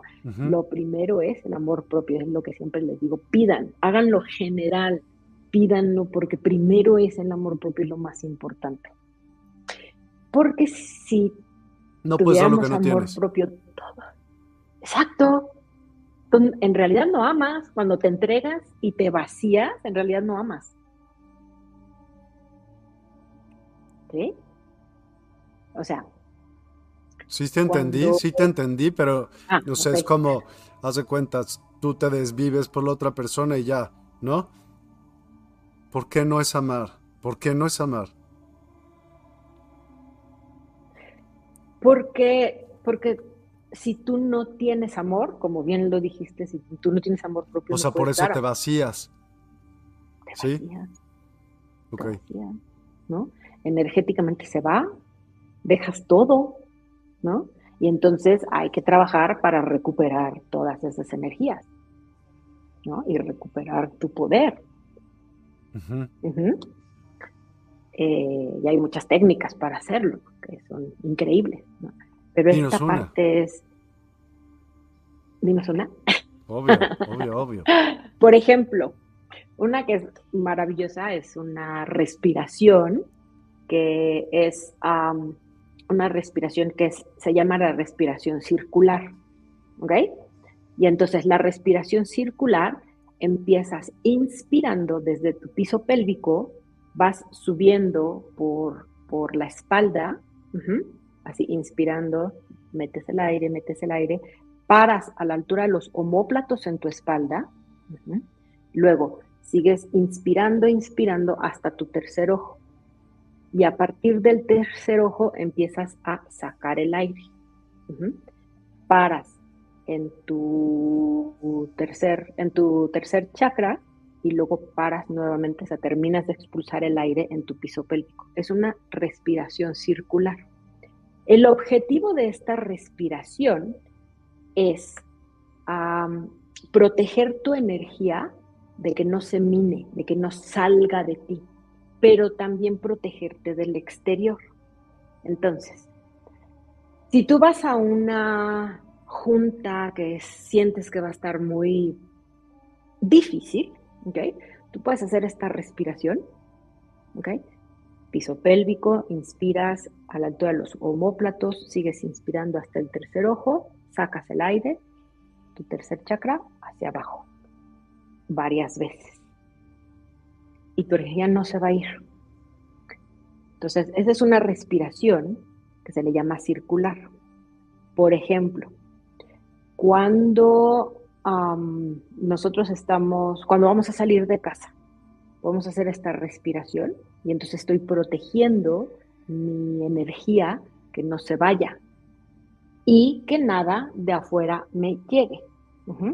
Porque todo a nuestro alrededor vibra. Cuando vibra alto, pues está padrísimo, ¿no? Ah, vibra alto y vibra alto está padrísimo. Pero cuando hay vibración baja, pues entonces podemos ahí este, recibir cosas no tan lindas. Entonces, esa es una manera de recuperar eh, y de proteger tu, tu, energía y de no perderla. Como esa, hay muchas. Buenísimo, gracias. La gratitud. Uf, súper necesaria. es, una déjame, déjame decirte cómo yo la concibo, es una emocionalidad que te permite voltear a ver y siempre agradecer, ¿no?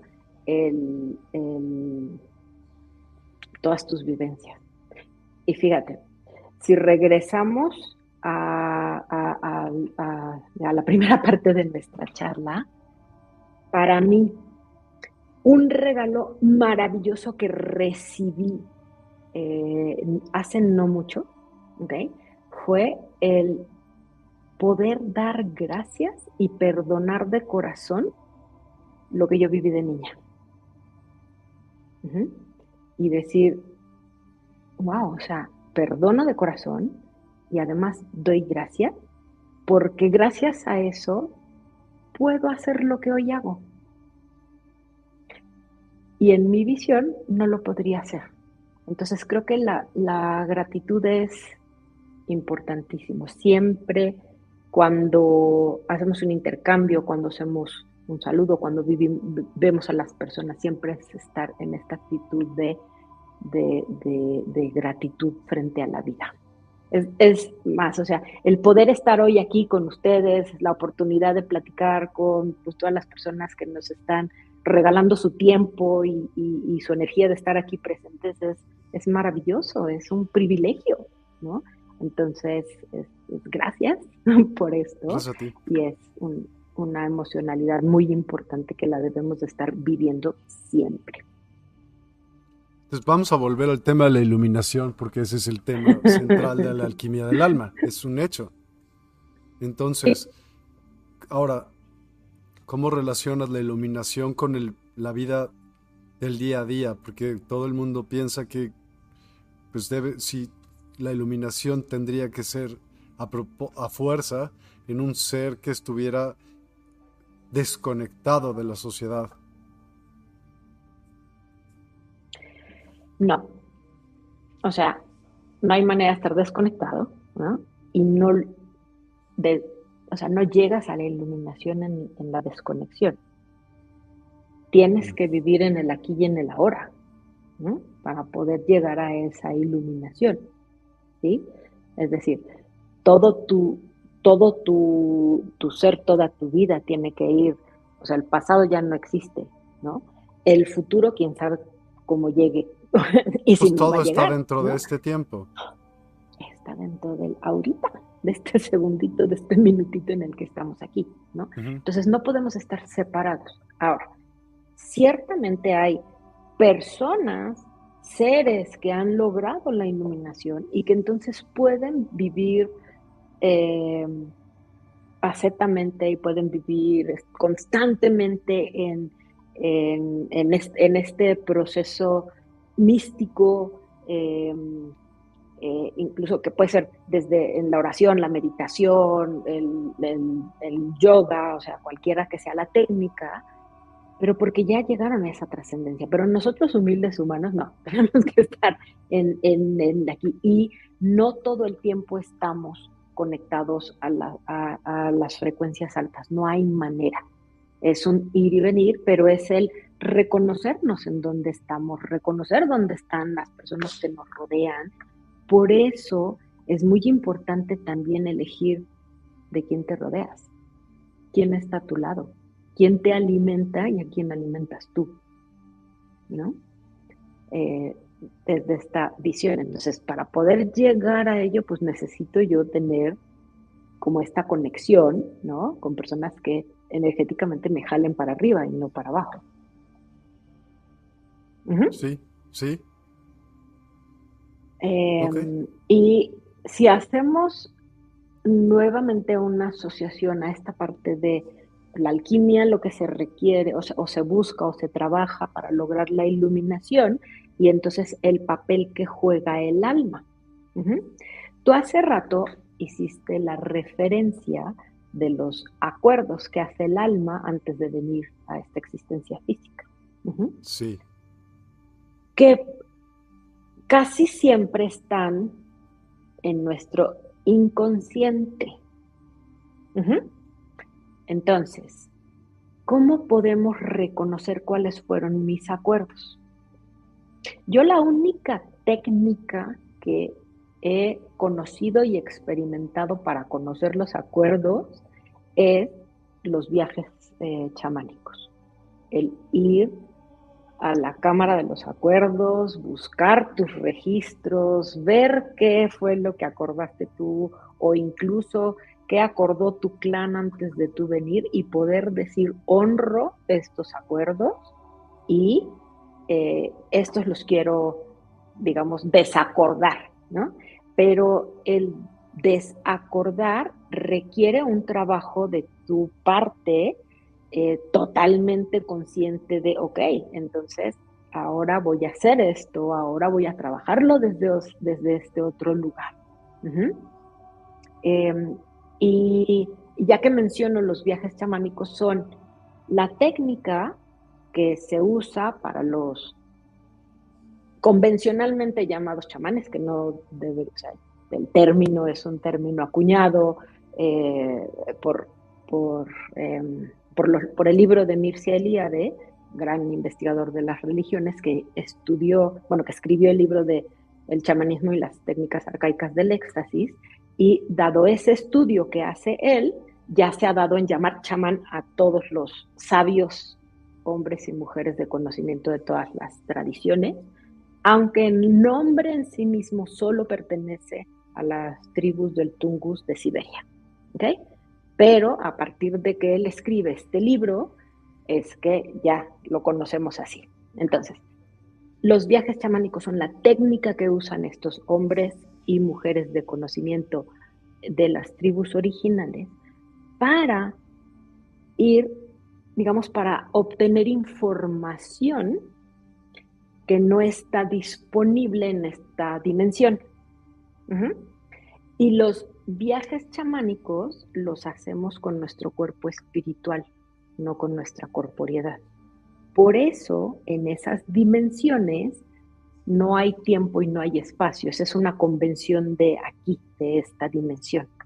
Por eso es que a través de un viaje podemos ir a recuperar un alma que está en X lugar porque ahí se fue a esconder o a resguardar. Por eso podemos ir y convencer a ese pedazo de alma que regrese al cuerpo físico de esta persona, que la persona se compromete a cuidarla y hacer que el alma se sienta segura nuevamente en el cuerpo. Normalmente cuando el pedazo de alma regresa al cuerpo, normalmente nos da un plazo de tres meses en el que dice, ok, en tres meses voy a ver si sí me siento a gusto, pero si tú no cambias tu comportamiento por lo que yo me fui, se vuelve a ir. se puede volver a ir por ella, pero entonces sí tenemos, ahí sí no es de, ay, bueno, cuando pase esto, entonces lo hago. No, es hoy. O sea, tu compromiso es hoy. Em, y parte del trabajo de recuperación de alma o está muy asociado a esta parte de los acuerdos. Dime. O sea que te podrías quedar sin alma.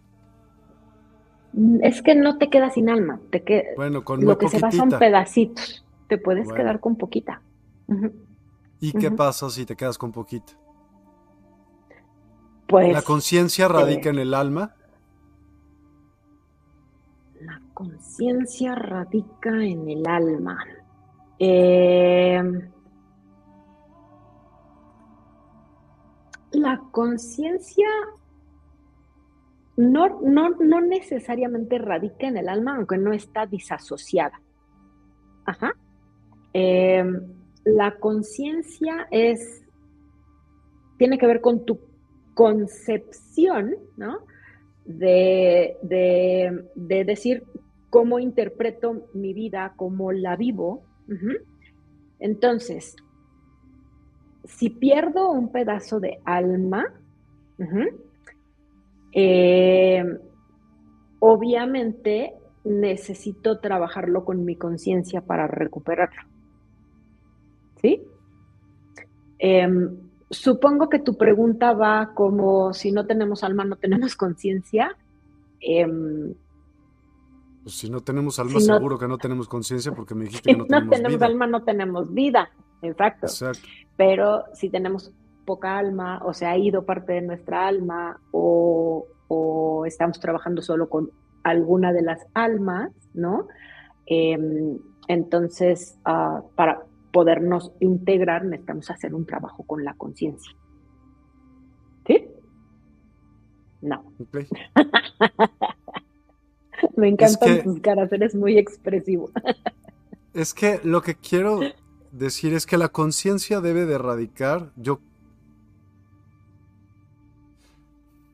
¿La mente y el alma es lo mismo?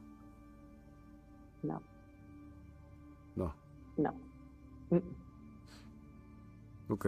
Entonces la, conciencia podría ser parte del cuerpo mental. La conciencia es parte del cuerpo mental, la conciencia es, em, eh, o sea, la conciencia también está siempre presente. Y al final es como, claro, estamos hablando como, como en fragmentos, pero al final somos un todo. Todo es un todo, claro. nosotros tenemos la percepción de que estamos, sí, exacto.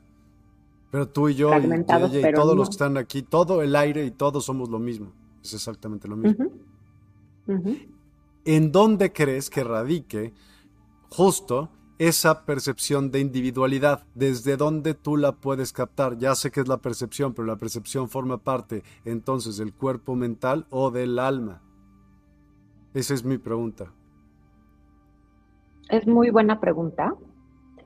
Eh, porque, digamos, yo nunca me la había formulado de dónde radica la conciencia. Para mí la conciencia está eh, como, como, como en el todo, ¿no? Em, ¿Cómo captas el todo? Pues a través de tu percepción. Pero obviamente la percepción está la mente presente, obviamente está el cuerpo, no solo. Tú percibes a través de la emocionalidad, pero la emocionalidad depende de tu concepción y de tu percepción y de tus ideas.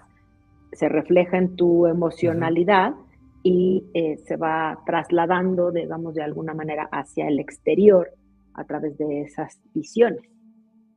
Entonces, ahorita, hoy, en este momento no te podría yo, o sea, para mí la conciencia no está en el alma, la conciencia también está en el todo.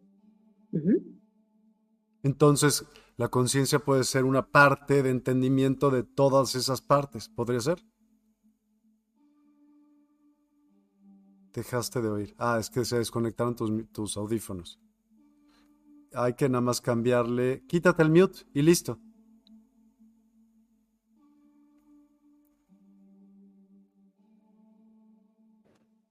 Ya. Ya. Ya.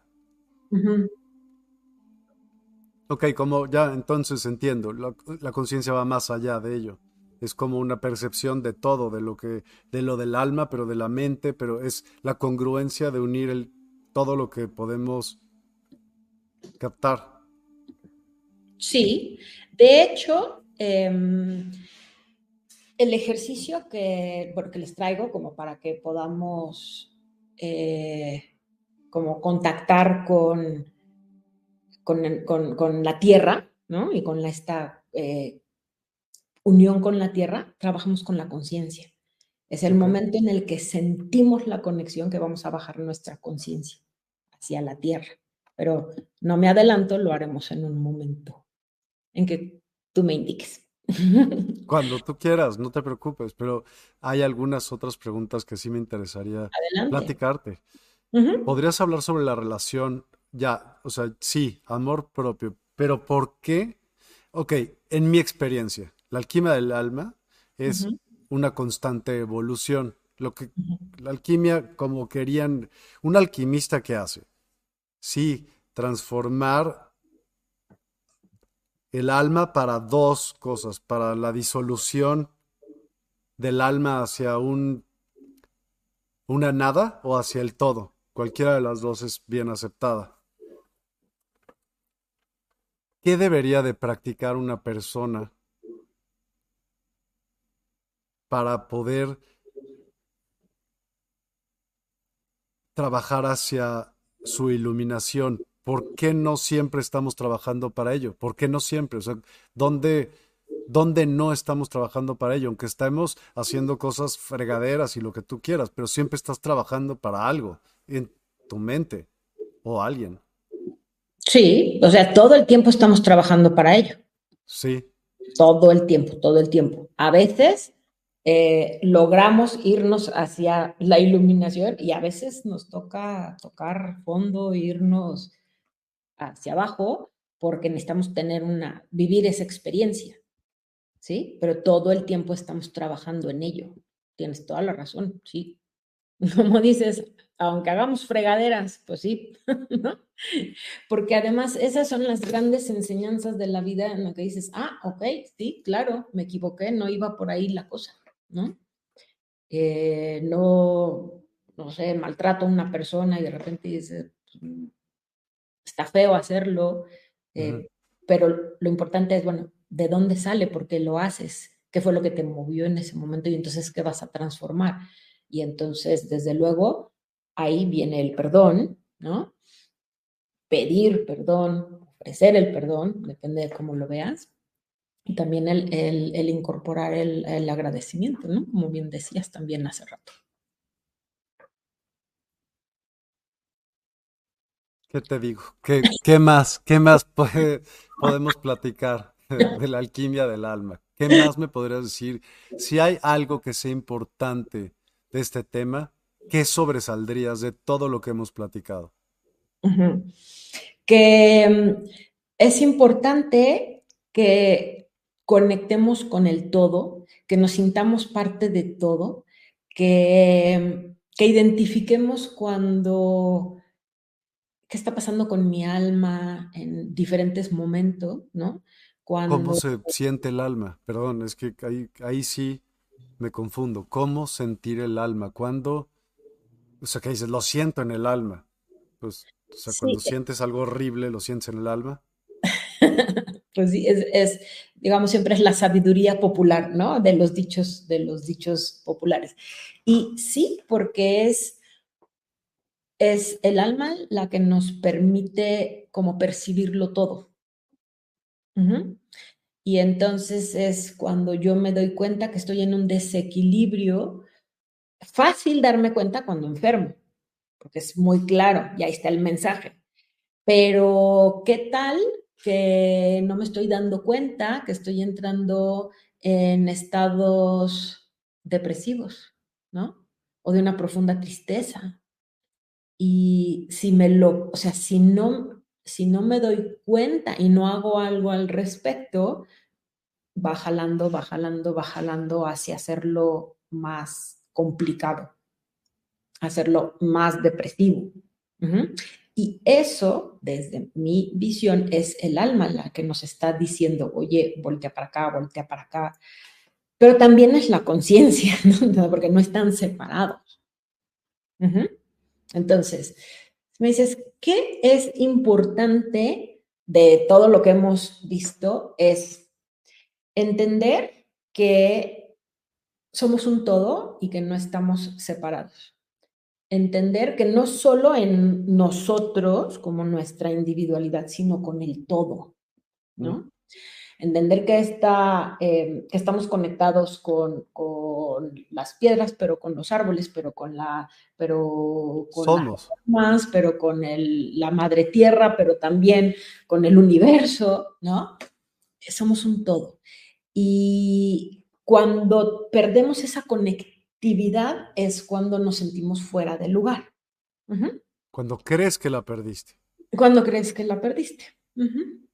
O a veces no nos damos cuenta, pero podemos observar, digamos, quien trabaja con el cuerpo puede observar cómo, cómo, cómo caminas, cómo te paras, cómo, eh, digamos, siempre si estamos hacia adentro, quiere decir que mi corazón está cerrado, ¿no? Si estoy hacia afuera, mi corazón está abierto, o sea, todo habla de todo.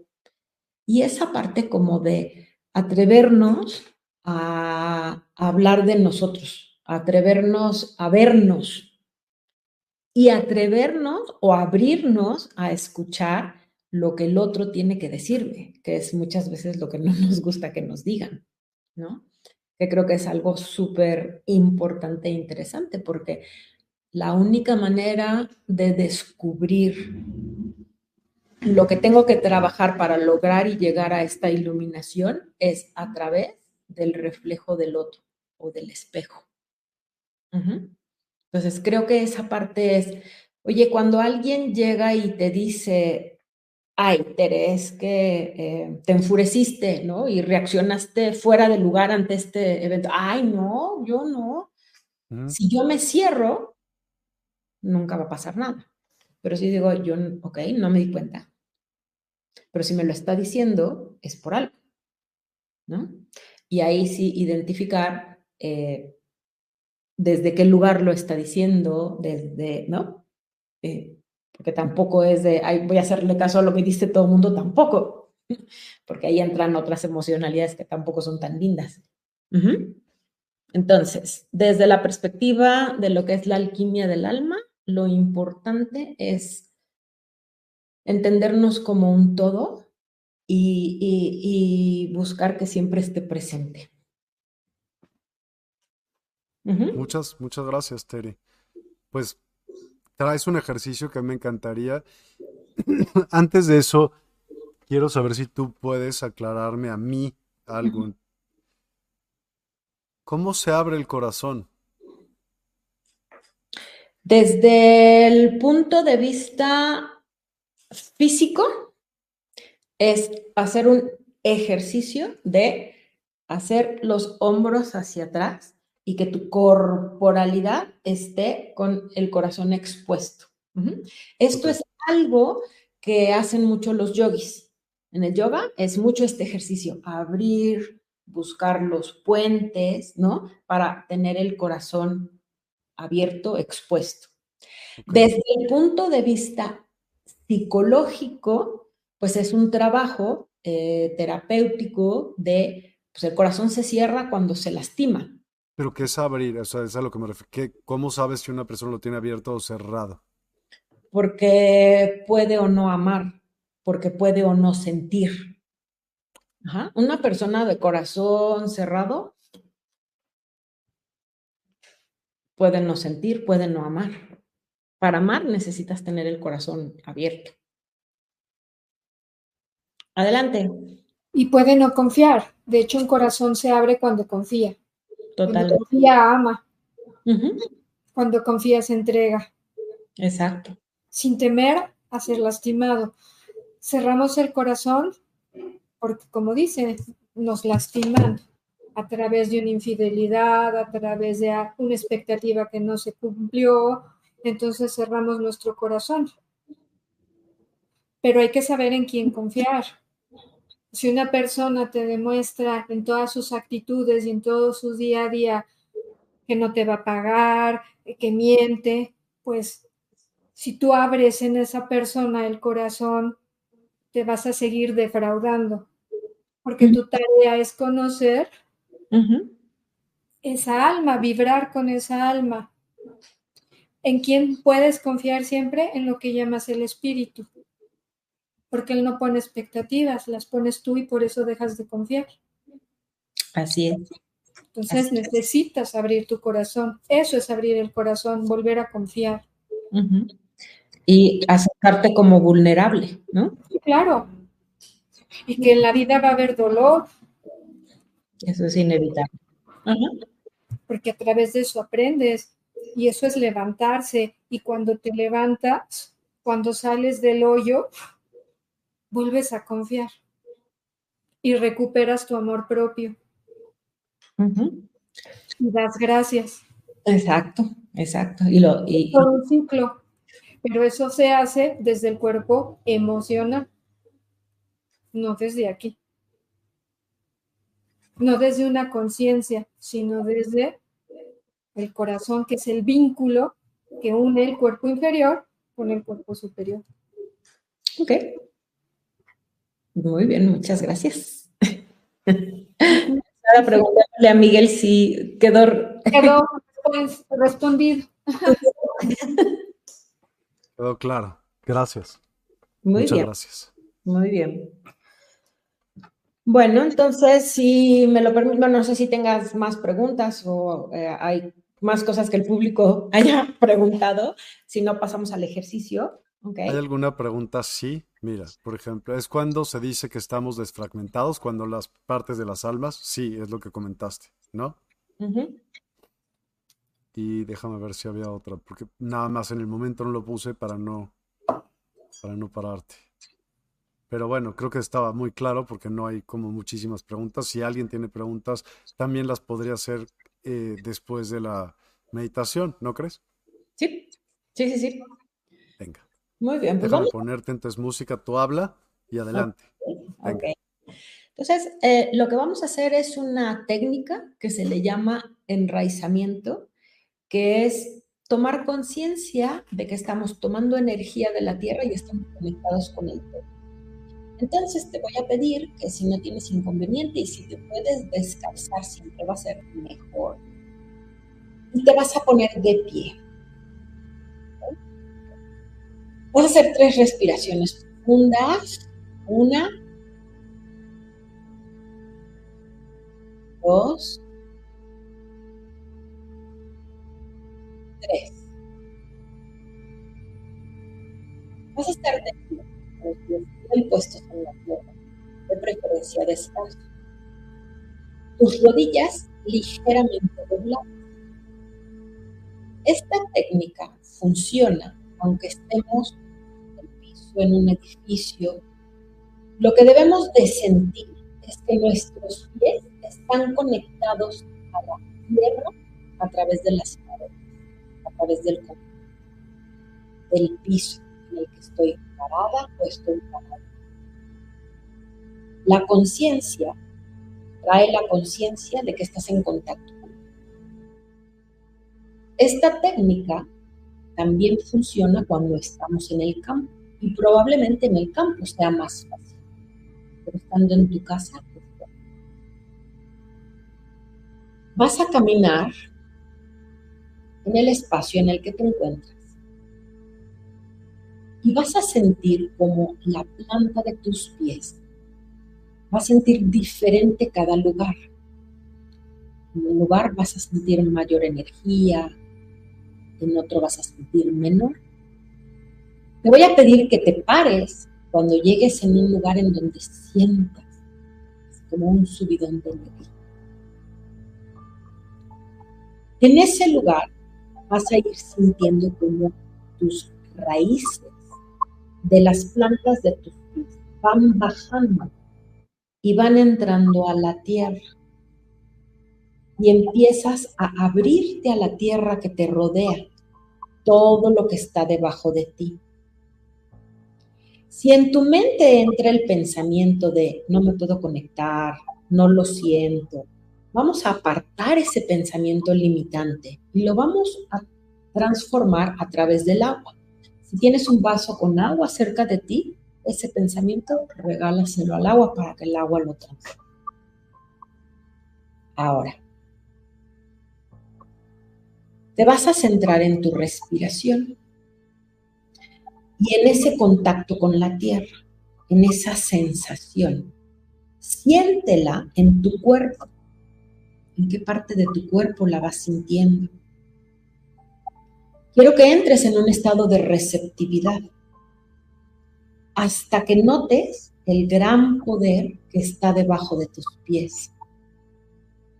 Vas a sentir el lugar con todos tus sentidos. Vas a sentir, siento fresco, huele a algo. Vas a sentir como una sensación en todo tu cuerpo. Y a través de tu cuerpo vas a sentir incluso que se mueve tu pelo, tus mejillas reaccionan al viento. Todo ese entorno, te pido que lo dejes entrar en ti.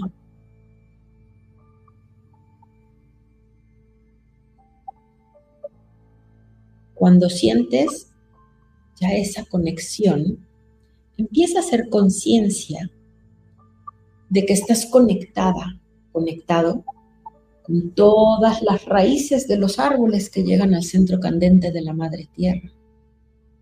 Pero no solo eso, estás conectado con todos los humanos,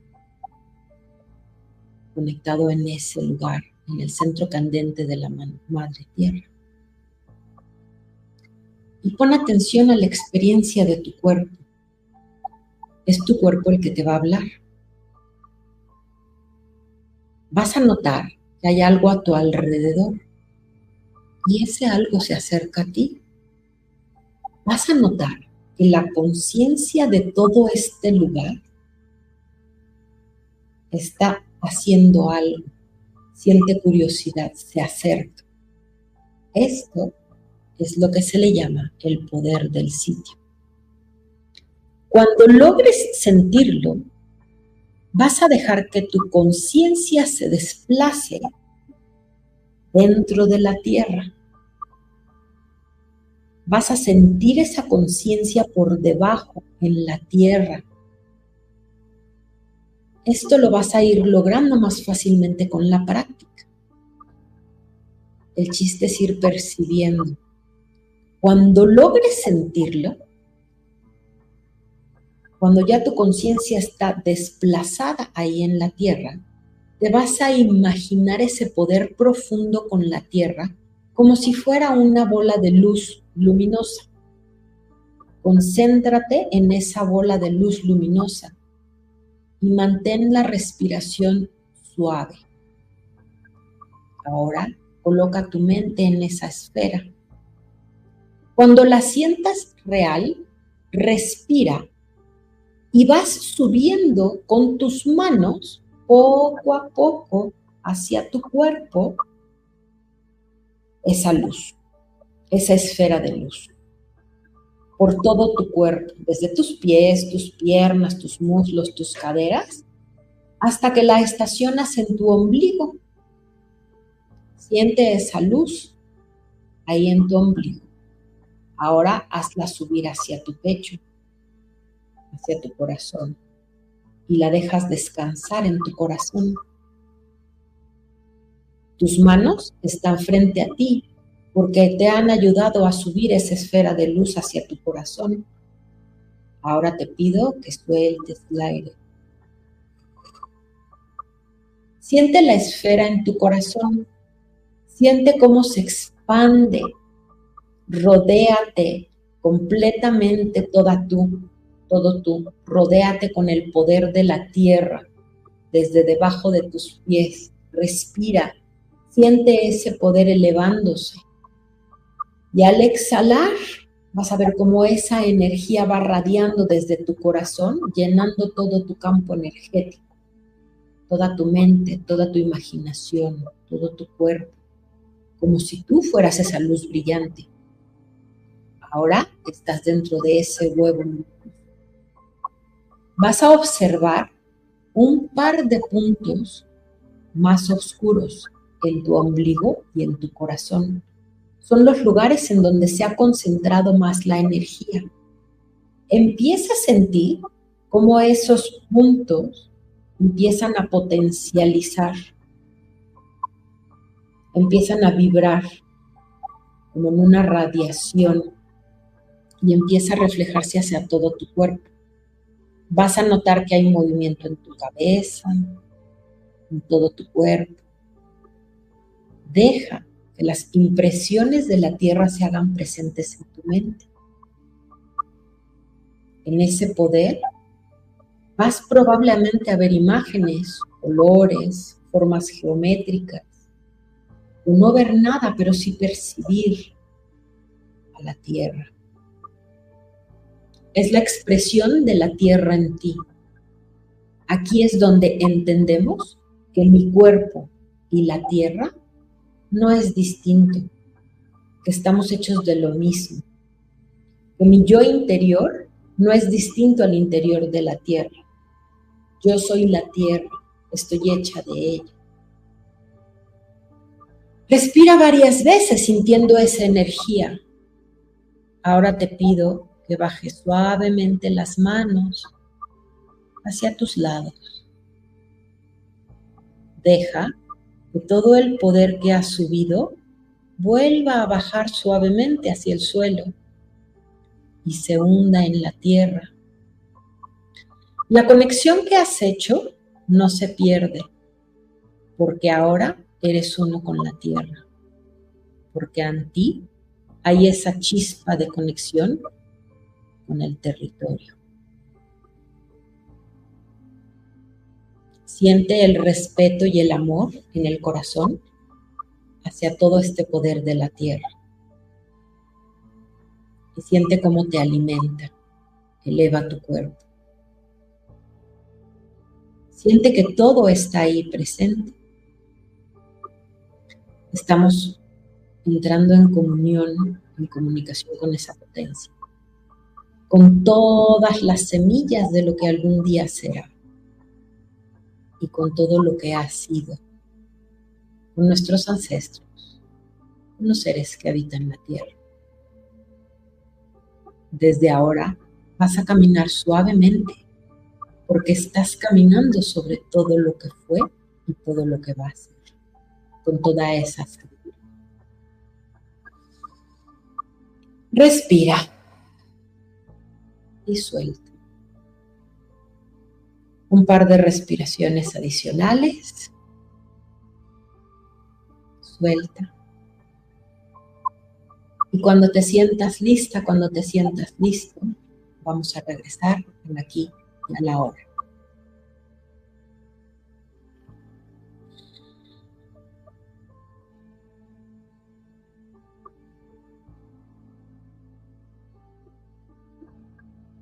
No pudiste escoger un tema más padre que este. Para mí, eso es Dios. Gaia es Dios. No existe. O sea, tú eres parte de Gaia. Todo lo que está en Gaia es parte de Gaia. Es un ser mucho más grande que nosotros. Nosotros somos parte de ese ser. Es, mi total convicción, pues. O sea, muchas personas creen en un Dios que es, no sé, yo creo en Gaia. Y lo o sea, la toco y todo. Entonces, para mí es más que claro. Te agradezco enormemente este, este gran momento. Con todo gusto y me honra que, te haya servido y que les guste, ¿no? Y pues, es, una práctica que podemos hacer constantemente en diferentes lugares y vamos viendo toda esa potencia, esa conexión hacia la Madre Tierra. Totalmente. Te voy a poner algunos comentarios de las personas que nos estaban escuchando. Lili472, buenas noches Lili, corazones azules. Marisa Flores, gracias, gracias, gracias, enriquecedor. Eren Torres, eh, me encantó la meditación. Mía, Mía Cuautel, ¿sí es? Kutolenk Increíble conexión, corazones. Y ahorita vienen más comentarios, lo que es que se desfasa un poquito, tenemos algunos minutos, no unos minutos, algunos segundos de desfase. Pero mientras tanto, te pediría de favor eh, si nos puedes decir tus datos de contacto, cómo seguirte, cómo seguir eh, escuchando lo que tú compartes. Por favor. Claro que sí, con mucho gusto. Lo más fácil es entrar a mi página, es termedinamora.com Ahí están mis cursos, mis retiros, todo lo que hago. En mi Instagram, Tere me enamora, en mi Facebook, Tere me enamora, y el WhatsApp de servicio es el 5255 6489 8426. yo estoy para esto, encantada de compartir eh, todo lo que ha sido mi vivencia, eh, lo que he descubierto, lo que he aprendido y bueno, estaré encantada de conversar con quien quiera conversar conmigo. Te lo agradezco enormemente, mil gracias. Yeye, por favor, si nos puedes compartir los datos y dónde te pueden ver. Sí, claro que sí, Miguel. Bueno, a mí este, me encuentran en mi Facebook, Yeyetsi Cárdenas, este, arroba soy Yeyetsi Cárdenas, en mi Instagram, Yeyetsi Cárdenas, Yeyetsi-Feng Shui, mi WhatsApp es más 52 55 55 09 52 11. Estoy solo por octubre en la Universidad del Despertar todos los miércoles de 7 a 8 y a partir de noviembre otra vez regreso a los lunes. Buenísimo, muchas, muchas gracias. Te voy a poner algunos otros comentarios que nos hicieron favor de, de hacernos llegar. Lulu, Metzan, buenas noches Lulu. Gracias, gracias, gracias. Me encantó el tema y la meditación. Abrazos a todos. Abrazos. Patricia Cortés Martínez, gracias, gracias, gracias. Lili 472, gracias Tere, gracias, gracias, gracias. Cristal Carrillo, no pude hacerla, venía manejando, al rato la hago. Pues sí, mejor al rato. Sí. Elia Sotelo, muy agradecida, gran conexión con la Madre Tierra. Padrísimo. Rosario Guadalupe Velasco, joya. ¿Es normal sentir como picoteos en los pies después de la meditación? Sí. Sí, es la energía que se está expresando, ¿no? Pues te agradezco muchísimo, Tere, tu tiempo y la disposición para todas las preguntas y todo lo que platicamos el día de hoy. Estuvo padrísimo. Eh, esperemos tenerte de vuelta en Despierta con otros tipos de temas también o sumando a este mismo tema, ¿no? Muchísimas gracias y gracias a todos los que nos acompañaron. Eh, nos vemos el día de mañana. Gracias y muy, muy buenas noches. Gracias y buenas noches. Despierta tu conciencia. Exploremos cómo comprometernos con nuestra conciencia para experimentar una transformación interior y vivir una vida más plena y consciente. El compromiso con la conciencia comienza viviendo en el presente. Deja de lado las preocupaciones del pasado y las ansiedades del futuro. Enfócate en el aquí y ahora y descubre la belleza y la conexión en cada momento. El desarrollo personal y espiritual es esencial en este camino. Dedica tiempo a conocerte a ti mismo, descubre tus valores, creencias y nutre tu crecimiento interior a través de prácticas como la meditación y la reflexión. Despertarás tu conciencia y experimentarás una transformación profunda. El compromiso con la conciencia no se detiene en nosotros mismos, también implica conectarnos con nuestro entorno y con los demás. Cuidemos y respetemos a la naturaleza, establezcamos relaciones significativas, practiquemos la empatía y la compasión. Juntos podemos construir un mundo más consciente y equilibrado. Únete a nuestra comunidad en Despierta. Participa en nuestros programas en vivo, donde descubrirás enseñanzas inspiradoras, técnicas de meditación y conversaciones reveladoras. Síguenos en nuestras redes sociales para obtener contenido adicional y ser parte de nuestro movimiento de despertar de la conciencia. El compromiso con la conciencia es un viaje personal, pero juntos podemos construir una comunidad consciente y transformadora. Es hora de despertar tu conciencia y marcar la diferencia en tu vida y en el mundo. Despierta tu conciencia y únete a nosotros en este emocionante viaje de transformación.